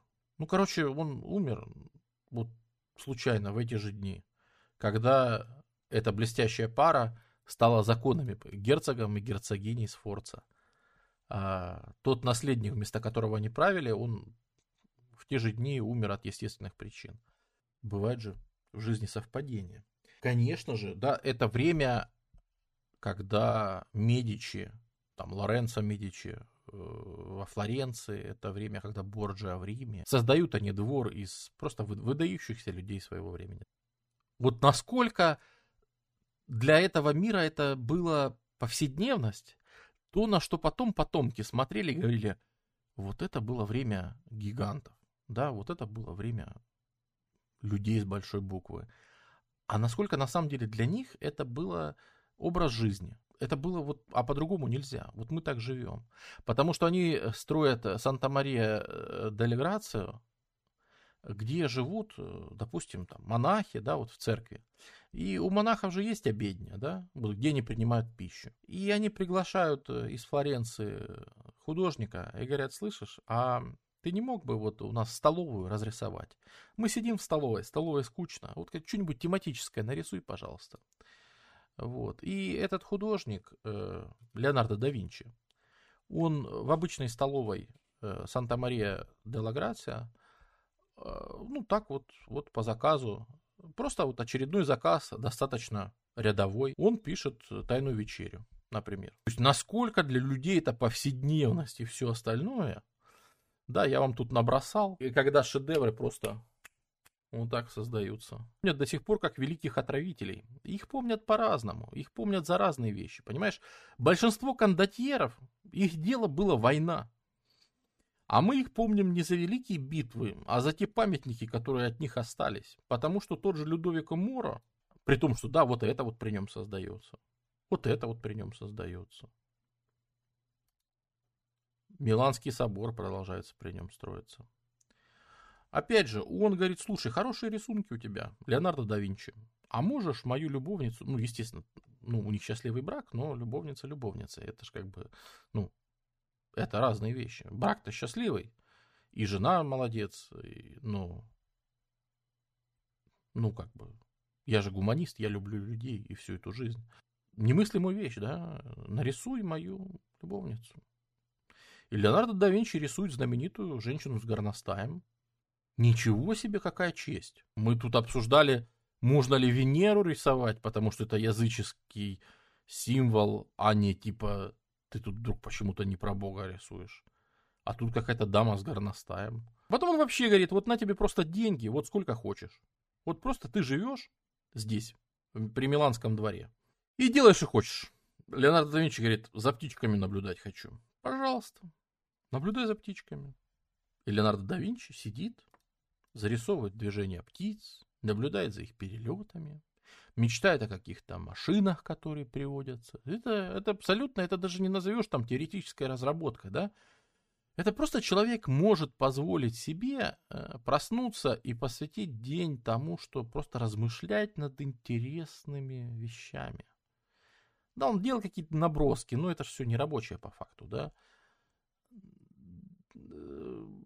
ценные комментарии, ценно понять, что он при этом думал, да, вот он, например, понял, что приводить мускульной силой, вот так вот летать, как там крылья Икара, да, легенда, э, ну, что это бесполезно. Вот он быстро понял, что, ну, или не быстро. Короче, он понял, что это не работает. Но он понял, что аппарат должен сам себя поднимать, а человек там должен быть как пассажир. То есть не участвовать в полете. Но дальше, допустим, не получилось. Ну и что? Ну не получилось, не получилось. Он там фортификации разрабатывал, да, он там Опять же, Милан это оружейная столица, и поэтому, конечно же, когда тут вокруг ходят инженеры, что-то мастерят, что-то там прикручивают, э, наверное, одно из выдающихся изобретений Леонардо да Винчи – это колесцовый замок. Напоминаю, что на тот момент все стреляли из фитильных ружей. То есть ты поджигал фитиль, ждал, пока он догорит и жахнет. Надо ли говорить, что это достаточно варварский способ войны? Вот. И, в принципе, этот способ войны и оставался. И дальше. Самым популярным, аж пока у нас флинтлок не появится, то есть кремниевый замок, ну, который кремниево-ударный. Леонардо да Винчи изобретает колесцовый замок с ключом. Это мега сложная система, обычный человек, конечно, себе, если там аркибуза обычная с фитилем, которая ничем не хуже стреляет на самом деле, стоила 200 флоринов, то аркибуза с вот таким замком, который изобрел Леонардо да Винчи, стоила 1500 флоринов. Хм, вот. То есть, понятное дело, что это было очень дорого, это сложно. И почти никто себе этого позволить не может. Это только для богатых людей. Но это делает возможным пистолеты. Особенно кавалерийские пистолеты. Видите ли, в чем дело? Ездить на лошади и там что-то с фитилем проводить манипуляции, это совершенно невозможно. А когда ты заранее там уже все повзводил в пистолетах, конечно, ты их перезаряжать не сможешь, ничего, но они же уже заряжены, то, сближаясь с противником, до того, как начать, собственно, рубку, ты еще можешь произвести один или два халявных выстрела почти в упор. Потому что они уже заряжены, а они уже у тебя в руках. И вот это очень важно. Скажем, Леонардо да Винчи за это спасибо. Очень много людей убили с помощью его изобретений. Э, ну, я к тому, что были полезные вещи, э, практические, которые он изобретал, были просто размышления над сутью вещей, над... Ну, есть что типа... Иногда это возводят в абсолют, типа Леонардо да Винчи изобрел танк. Нет, он нарисовал какую-то штуку, но он не изобрел танк. вот. Э, это немножко не то же самое, что изобрести танк. Вот, естественно, да, выписывают, это я как раз, что там тот же Джиларди, да, приезжает, строит. В противостояниях с Неаполем Людовик Амора играл, в общем-то, в хорошую политику и вроде бы делал все правильно. Двор его был блестящ, эпоха была замечательная, кондотьеры, деятели искусства, всякие астрономы, астрологи, предсказатели, архитекторы – Весь цвет эпохи в Миланском дворе. Там всем платят, там всем рады. Но он пригласил для того, чтобы забороть своего противника в Неаполе, он подстегнул амбиции, например, Карла VIII французского.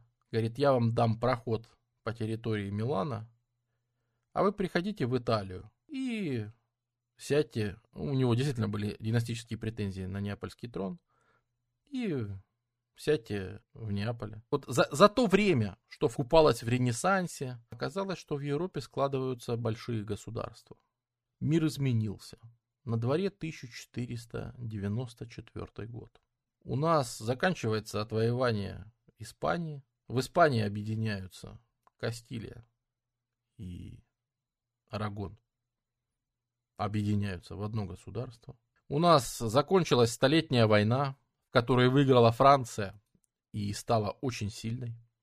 Наконец-то она объединена после Столетней войны. Испания тоже объединена, а вместе с Арагоном получила и Неаполь. Есть, как всегда, претензии с севера, есть претензии от растущих других государств. А над Европой нависла Османская империя. Короче, мир изменился. Мы говорили, что во многом эта история с Миланом совсем, она обязана все-таки тому, что до Северной Италии всем этим правителям было... Им тяжело было достать Северную Италию. Туда можно привести армию, там эти города сидят, блин, окопались везде, чё, каждый город осаждать по полгода, блин, ну ее нафиг ту Италию, пускай они там сами варятся, короче, и все. Так вот, вот это время прошло. Потому что когда приходит Карл VIII с современной французской армией, не с вот этими вот наемничками, которые ходят отрядами, а с 30-тысячной армией, с артиллерией современной. Там 50-60 пушек, например. Профессиональные воины, э, ветераны, очень-очень многих войн, ветераны масштабных войн, которые знают, что такое маневр, что такое вообще все остальное. И Карл VIII, он просто прошивает. Он, он Италию прошивает вот здесь. Думали, что он там будет осаждать какой-то Неаполь, там еще что-то. Не, ребят, артиллерия. Появилась артиллерия. Он города берет, просто практически не останавливаясь. Шпок взял, шпок взял. Выезжают какие-то кондотьеры. Их просто мало. Их просто мало для того, чтобы сломать эту машину. И когда он взял Неаполь, вот тут вся Европа охнула. Потому что было очевидно, что он, взял, он сделал это слишком легко. Так нельзя. Этого не было раньше. Этого не было в 13, например, веке. Этого не было раньше. Чтобы ты пришел, перешел Альпы, какой сложный переход логистический. Протоптался через весь итальянский сапог, взял город. Что это такое? И не, вообще не встречая сопротивления. И вот тут Милан здорово струхнул. И Милан говорит, знаете что? Давайте-ка я лучше буду вписываться в коалицию с кем-нибудь еще. И Милан разрывает союз с Карлом, и договаривается с другими итальянскими городами, чтобы атаковать Карла. Потому что он же сейчас нас всех сожрет. Карл, отступая назад, дает бой тут всем вообще подряд. Французы тут, знаешь, когда их пускали в эти города, да, ну, Флоренция сама по себе, во Флоренции сидит Савонарола. Савонарола вообще, ну, вы в курсе. Савонарола вообще говорит, что это не Карл VIII, это пришел Кир Великий. И как Кир Великий освободил еврейский народ из вавилонского плена, так Карл VIII сейчас нас тут всех а, а, освободит от пленных э, грехов, в которых мы тут все погрязли, вот, и всего этого возрожденчества, и всей этой напасти, и всей этой похоти, в которой мы все купаемся, да. Флоренция вообще как бы не оказывается против... Наоборот, Флоренция сама дает, хочешь пизу, на тебе пизу. Нормально, воевали там сто лет за нее, да, ну, весь сегодняшний стрим мы обсуждали, э, что разделение гибелины, там, гвельфы было на это. На... Не, не, пожалуйста, занимайте. Вот французы оставляют свои гарнизоны тут везде многочисленные. Французы все поголовно болеют сифилисом. Э, собственно, с тех пор она и называется в Европе французская болезнь. То есть по, ходе, по ходу продвижения армии сифилис просто расползается по всей Италии. Сифилис успели завести из Нового Света, от, открыли же Америку уже, да. И поползло, поползло. Всего пару-тройку лет, и уже вот поползло. Все, поползло по всей Европе. Становится худо. И более того, даже при том, что формально, формально Карла, ну, вроде как разбивают, ничья, скажем так, еле-еле вся коалиция всех итальянских государств, всех, против одного, одной французской армии, еле-еле в состоянии его как-то прогнать из страны. И это не была даже самая сильная армия, понимаешь? И дальше, кто знал? Кто знал, что это начало 70 лет раздрая? Впереди 70 лет итальянских войн. Впереди эпоха, которой не позавидуешь, которой обычно заканчивает Ренессанс, и заканчивает весь этот золотой век, и заканчивает все это Миланское герцогство. И все остальное, ну вот представьте, что когда это стало понятно, то Людовик XII во Франции, ну, Карл VIII там помер, может быть, слышали, такая неудачная история. Ну, заходил в комнату, рубанулся головой об косяк и, и помер. И говорит, вы знаете, а Людовик XII знаете кто? Вот тут вот боком повылазило все на свете. Людовик XII говорит, а вы в курсе, что я по своей маме, я правнук Висконти настоящих герцогов Милана. Допрыгались с династическими браками? Допрыгались. Говорит, вот эти сфорца, что сидят, Людовико Моро, это вообще узурпатор, который вообще незаконно тут сидит на месте. А я законный наследник Висконти, пускай по женской линии. Но настоящих, настоящих герцогов там Милана. Людовик XII собирает армию. В 1500 году он берет Милан. Ситуация такая. Надо разбираться, надо срочно что-то спасать, надо собирать опять войска, надо в, в, в кого-то звать, еще что-то делать. А умерла Беатрича, умерла Беатрича Деста, умерла драгоценная жена во время родов. И Людовико Мора сидит в депрессии. Ему надо критический момент спасать страну. Ему надо срочно все мобилизировать, все силы, все таланты, все, что есть. А он сидит в депрессии, не выходит и вообще не подает признаков жизни. Французы уже за окном, милорд. В какой-то момент он напомнился, из итальянских городов было без, бесполезно собирать уже коалицию. Кому он может обратиться? К императору Священной Римской империи. И он едет к, Мак- к Максимилиану Первому, говорит, выдай мне армию швейцарских наемников. Ему выдают целую гору этих швейцарских наемников, ему высыпали, и в страну приходит немецкая армия. Начинаем загибать пальцы, друзья. Французская армия ходит по Северной Италии. Приходит армия империи. Да, формально она приходит по просьбе Сфорца. Но это же возможность поучаствовать. Приходят немцы, швейцарцы, ланскнехты. Армия ланскнехтов. Приходят другие люди. Начинаются армии 30 на 30 тысяч в которых итальянцев типа 3000 с одной стороны, 6000 с другой стороны. А, армия, а война идет в Италии. Арагон вспоминает, теперь это объединенная Испания, что у него претензии тоже есть на Неаполь. И помните Висконти, когда умирал, Филиппа Мария, он завещал Милан королю Арагона. А теперь Арагон и Кастилия это одна страна, теперь это Испания. Испанская корона говорит, так подожди. Если Людовику XII можно, если императору Максимилиану немцам можно, чем мы хуже? Испанская армия высаживается в Калабрии, испанская армия идет на север Италии. Хуже становится, когда императором становится Карл V. Ну, вроде бы Франция забрала себе Милан, и вроде бы Франция контролирует Милан. Но знаменитый случай, когда Карл V, Габсбург, становится императором Священной Римской империи. И я вам покажу, какие он... Все, что здесь покрашено, это территория одного государства теперь. Ну, так сложилось. Династические браки, вы понимаете. Э, да, это мы не берем колонии Испании, например, в Новом Свете, да? Италия становится центром выяснения отношений вместо них всех. Чтобы вы понимали, какой ужас здесь сейчас начинается, я так набросаю перспективы. Французские тысячные армии ходят здесь. Немцы начинают массово переправлять ланскнехтов через Альпы, а испанские войска и высаживают и в районе Милана, и в районе Южной Италии. Венгрия. Говорит, ребята, а тут Далмация у вас на побережье. Тут кусочки, помните, у Венеции были. Венгрия говорит, Далмация наша. А раз наша, значит война с, с Венецией. А раз с Венецией, то и с Миланом, потому что они там все заодно. У них же Лига итальянских государств, типа э, очередная священная лига. Венгрия говорит, ребят, мы вот за вот это вот. Войска Османской империи, что, кто? Да, это времена Османской империи. В самом расцвете. Это турки, которых все боятся. Планируют высадку в Италии. Флот они уже победили. Они продвигаются на север Средиземного моря. Они э, крушат э, первую коалицию, которая против них была создана. И собираются, в общем-то, брать Рим. Ой, раз Франция сюда встряет, то все местные силы договариваются с Англией. Типа, ну а что уже терять? Уже все равно. Ребят, раз уже все мы гуляем в этой всей куче. А Генрих VIII Тюдор, тот самый, всеми любимый Генрих, высаживается на севере Франции. Ну, типа, раз вы на юге там воюете.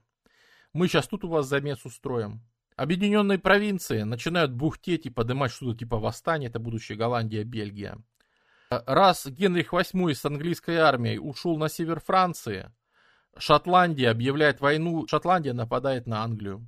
То есть э, эти домино, это все складывается, вот этот вихрь такого ада, начинает вот это вот колесо ада вот тут раскручивается, раскручивается, раскручивается, видишь, какие-то венгры туда летят в это колесо, шотландцы какие-то, какое они вообще к этому отношение имеют. А в центре всего этого герцогство Миланское и город Павия, который находится под Миланом.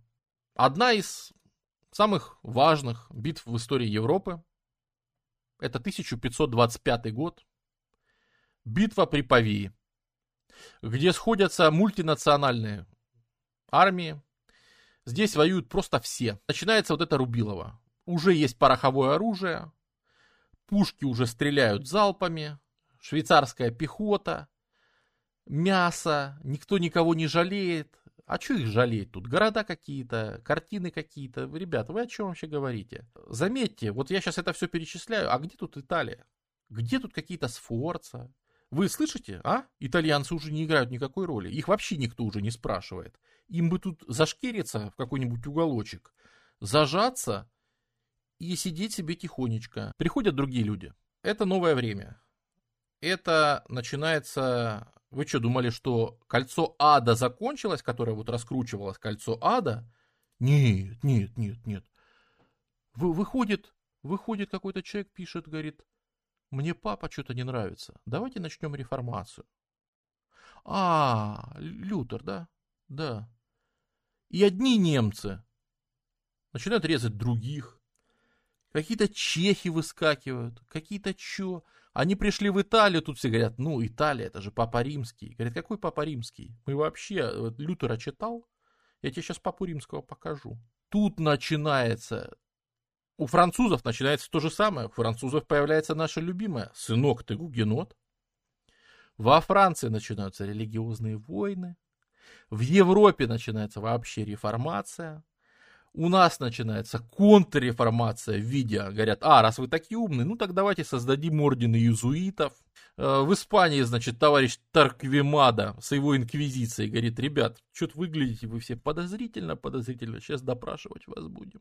Это все, это же время, вы понимаете, что мы говорим о том, что начал, начался такой глубокий, что Ита... Италия в центре, понимаешь? Ладно бы, обычно вот все варилось, но Италия была обычно на обочине этого всего. А тут Италия, понимаешь, является камнем преткновения всех этих сил. И поэтому это не просто песенка, а это песенка, собственно, во-первых, о битве при Павии, ну, на немецкий манер. Понимаешь, они даже не готовы выговаривать Павия. Павия, это Павия. Им параллельно, как этот город называется. Они тут пришли побить, пограбить. Да, и французского короля взять в плен, на секундочку. Это 1525 1527 эти люди попадают в Рим. Ну и случается то самое, разграбление Рима. Э, все, что создавали, все возрождение, все вот эти произведения, росписи, статуи. Там Леонардо да Винчи пытался конную статую создать, да, баланс выгадывал, чтобы этого кондотьера посадить правильно. Ну, он хотел статус Сфорца сделать. Еще Франческо Сфорца, типа как выдающийся кондотьер. Мы только знаем, что он там сконструировал коня, и все.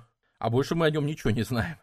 Ну что, коник не пережил прихода вот этих товарищей. Он царь Кадила лежит. Это яркий пример, как европейские страны, ну, все остальные, кто пришел в Италию, ведут себя. Потому что им на вот эти вот итальянские вопросы, самоидентичности и всего этого, понятное дело, наплевать. Они вообще решают гораздо более глобально. В том-то и дело, что мир стал гораздо больше Италии. Гораздо больше Италии, да. Э, выдающиеся мореходы э, работают на другие страны. Итальянские мореходы, какой-нибудь Америго Веспуччи, э, какой-нибудь у Магеллана там полкоманды итальянцы, этот самый Колумб, да, поехал почему-то то в Португалию, то, то в Испанию пробоваться. Ну, то есть, они все, им тут нечего ловить. Они все уезжают. Они все уезжают из Италии, потому что здесь больше нечего ловить. Италия перестает, ну, она становится игрушкой. Да, эти войны рано или поздно закончатся, но чем они закончатся? Тем, что Италию разорвут на части, поделят и будут хозяйничать. А о чем тогда эта история была? О чем я тогда все рассказывал, если все разорвали и все э, прошли? Потому что история это опыт. Если средние века это там детство, взрослость, юность, отрочество, старость, да, то вот Италия сформировалась например, Северная Италия на сегодняшнем стриме. Через лангобардов, через вот эти противоречия, через райончики, где каждый друг друга знает и каждый друг друга не любит. Через вот это вот все. И эта связь настолько крепкая, вот эта ткань настолько крепкая самоидентификации, что она не пропадет нигде в Италии. Когда пройдет 300 лет и Пьемонт начнет объединять эти земли и бросит клич Ресерджимента, понятие того, что, в общем-то, может быть, мы очень разные, но мы уж точно больше друг на друга похожи, чем те, кто приходил снаружи, Австрия, там еще кто-нибудь. Оно останется, конечно, останется. И эти люди, многие семьи переживут, многие семьи останутся. Гонзага в Мантуе в своей останутся, пожалуйста, но они же будут австрийскими наместниками. Хотя они будут сидеть у себя в городе. Они будут править там же, где они правили. Но они же это будут делать во имя Австрии. Кто-то будет во имя Франции, кто-то будет во, во имя Испании. Милан больше никогда не будет герцогством. Конечно же, они потеряют любую государственность на 300 лет. Но отношение к себе, отношение к тому, вот это вот наше, а вы все некие извне, вы все некие не местные. Помните, мы говорили, что ты заходишь на не тот район, и ты не так говоришь, ты не так выглядишь, ты не так общаешься. Это будет важно, конечно. На самом деле, если мы уже подходим, то, ну, блин, вот-вот Монтеверди начнет писать Орфея, вот-вот Италия создаст оперу, Италия будет производить великих музыкантов, и великое творчество, она никуда не денется. Взлеты и падения. И подряд истории про коммуны, подряд про истории чего.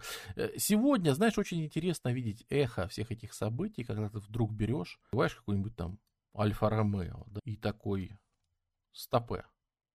Так это ж этот змей, который пожирает младенца. Эш герб Висконти. А это Эш красный крест. Эш как какой это... Стоп, и тут красный крест. А что за, что за дела? Что, Альфа-Ромео в Милане? Футбольный клуб в Милане? И еще кто-то, что, что... А, так это был флаг Миланской республики, которая говорила, что она будет бороться с тиранами. И когда спрашивают, а почему для итальянцев футбол это как религия? Ребята, вы из одного города. Интер Милан и футбольный клуб Милан. Ребят, вы из одного города. Че у вас такое дерби, что вы разорвать друг друга готовы? А поезжайте в 13 век. Поезжайте в 14 век. Зайдите в Милан, и вы там увидите то же самое. Вопрос даже не в том, какую... Если я родился в семье болельщиков Интера, я не могу вдруг взять и сказать, знаете, мне нравится Джордж Веа или Кларенс Зейдеров, я буду болеть за Милан. Нет, ты будешь болеть за Интер, потому что у тебя семья за Интер. Это идентификация твоего района, организация твоего двора. Это не, не просто, это как бы шутки, но вы же знаете, что в каждой шутке.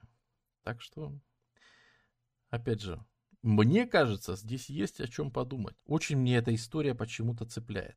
О Милане не так часто говорят, потому что это не родина Ренессанса, действительно. Это не феномен э, такой, как Венеция. Но это центр вот той воронки итальянских войн, религиозных войн и вообще нового времени. Обратите внимание, что наше деление, средние века, возрождение, новое время, оно лучше всего ложится на итальянскую историю. Средние века между чем и чем? между Римской империей, которая была в Италии, и Возрождением, которое было в Италии. Новое время, которое громыхнуло при Павии, при Павии пушками, огнестрельным оружием, тем, что Колумб, итальянец, пошел работать на другое государство, потому что дома для его порывов и амбиций уже не было места. Как любая история, а, она тоже заслуживает быть рассказанной и пересказанной. Поэтому спасибо вам большое. До свидания.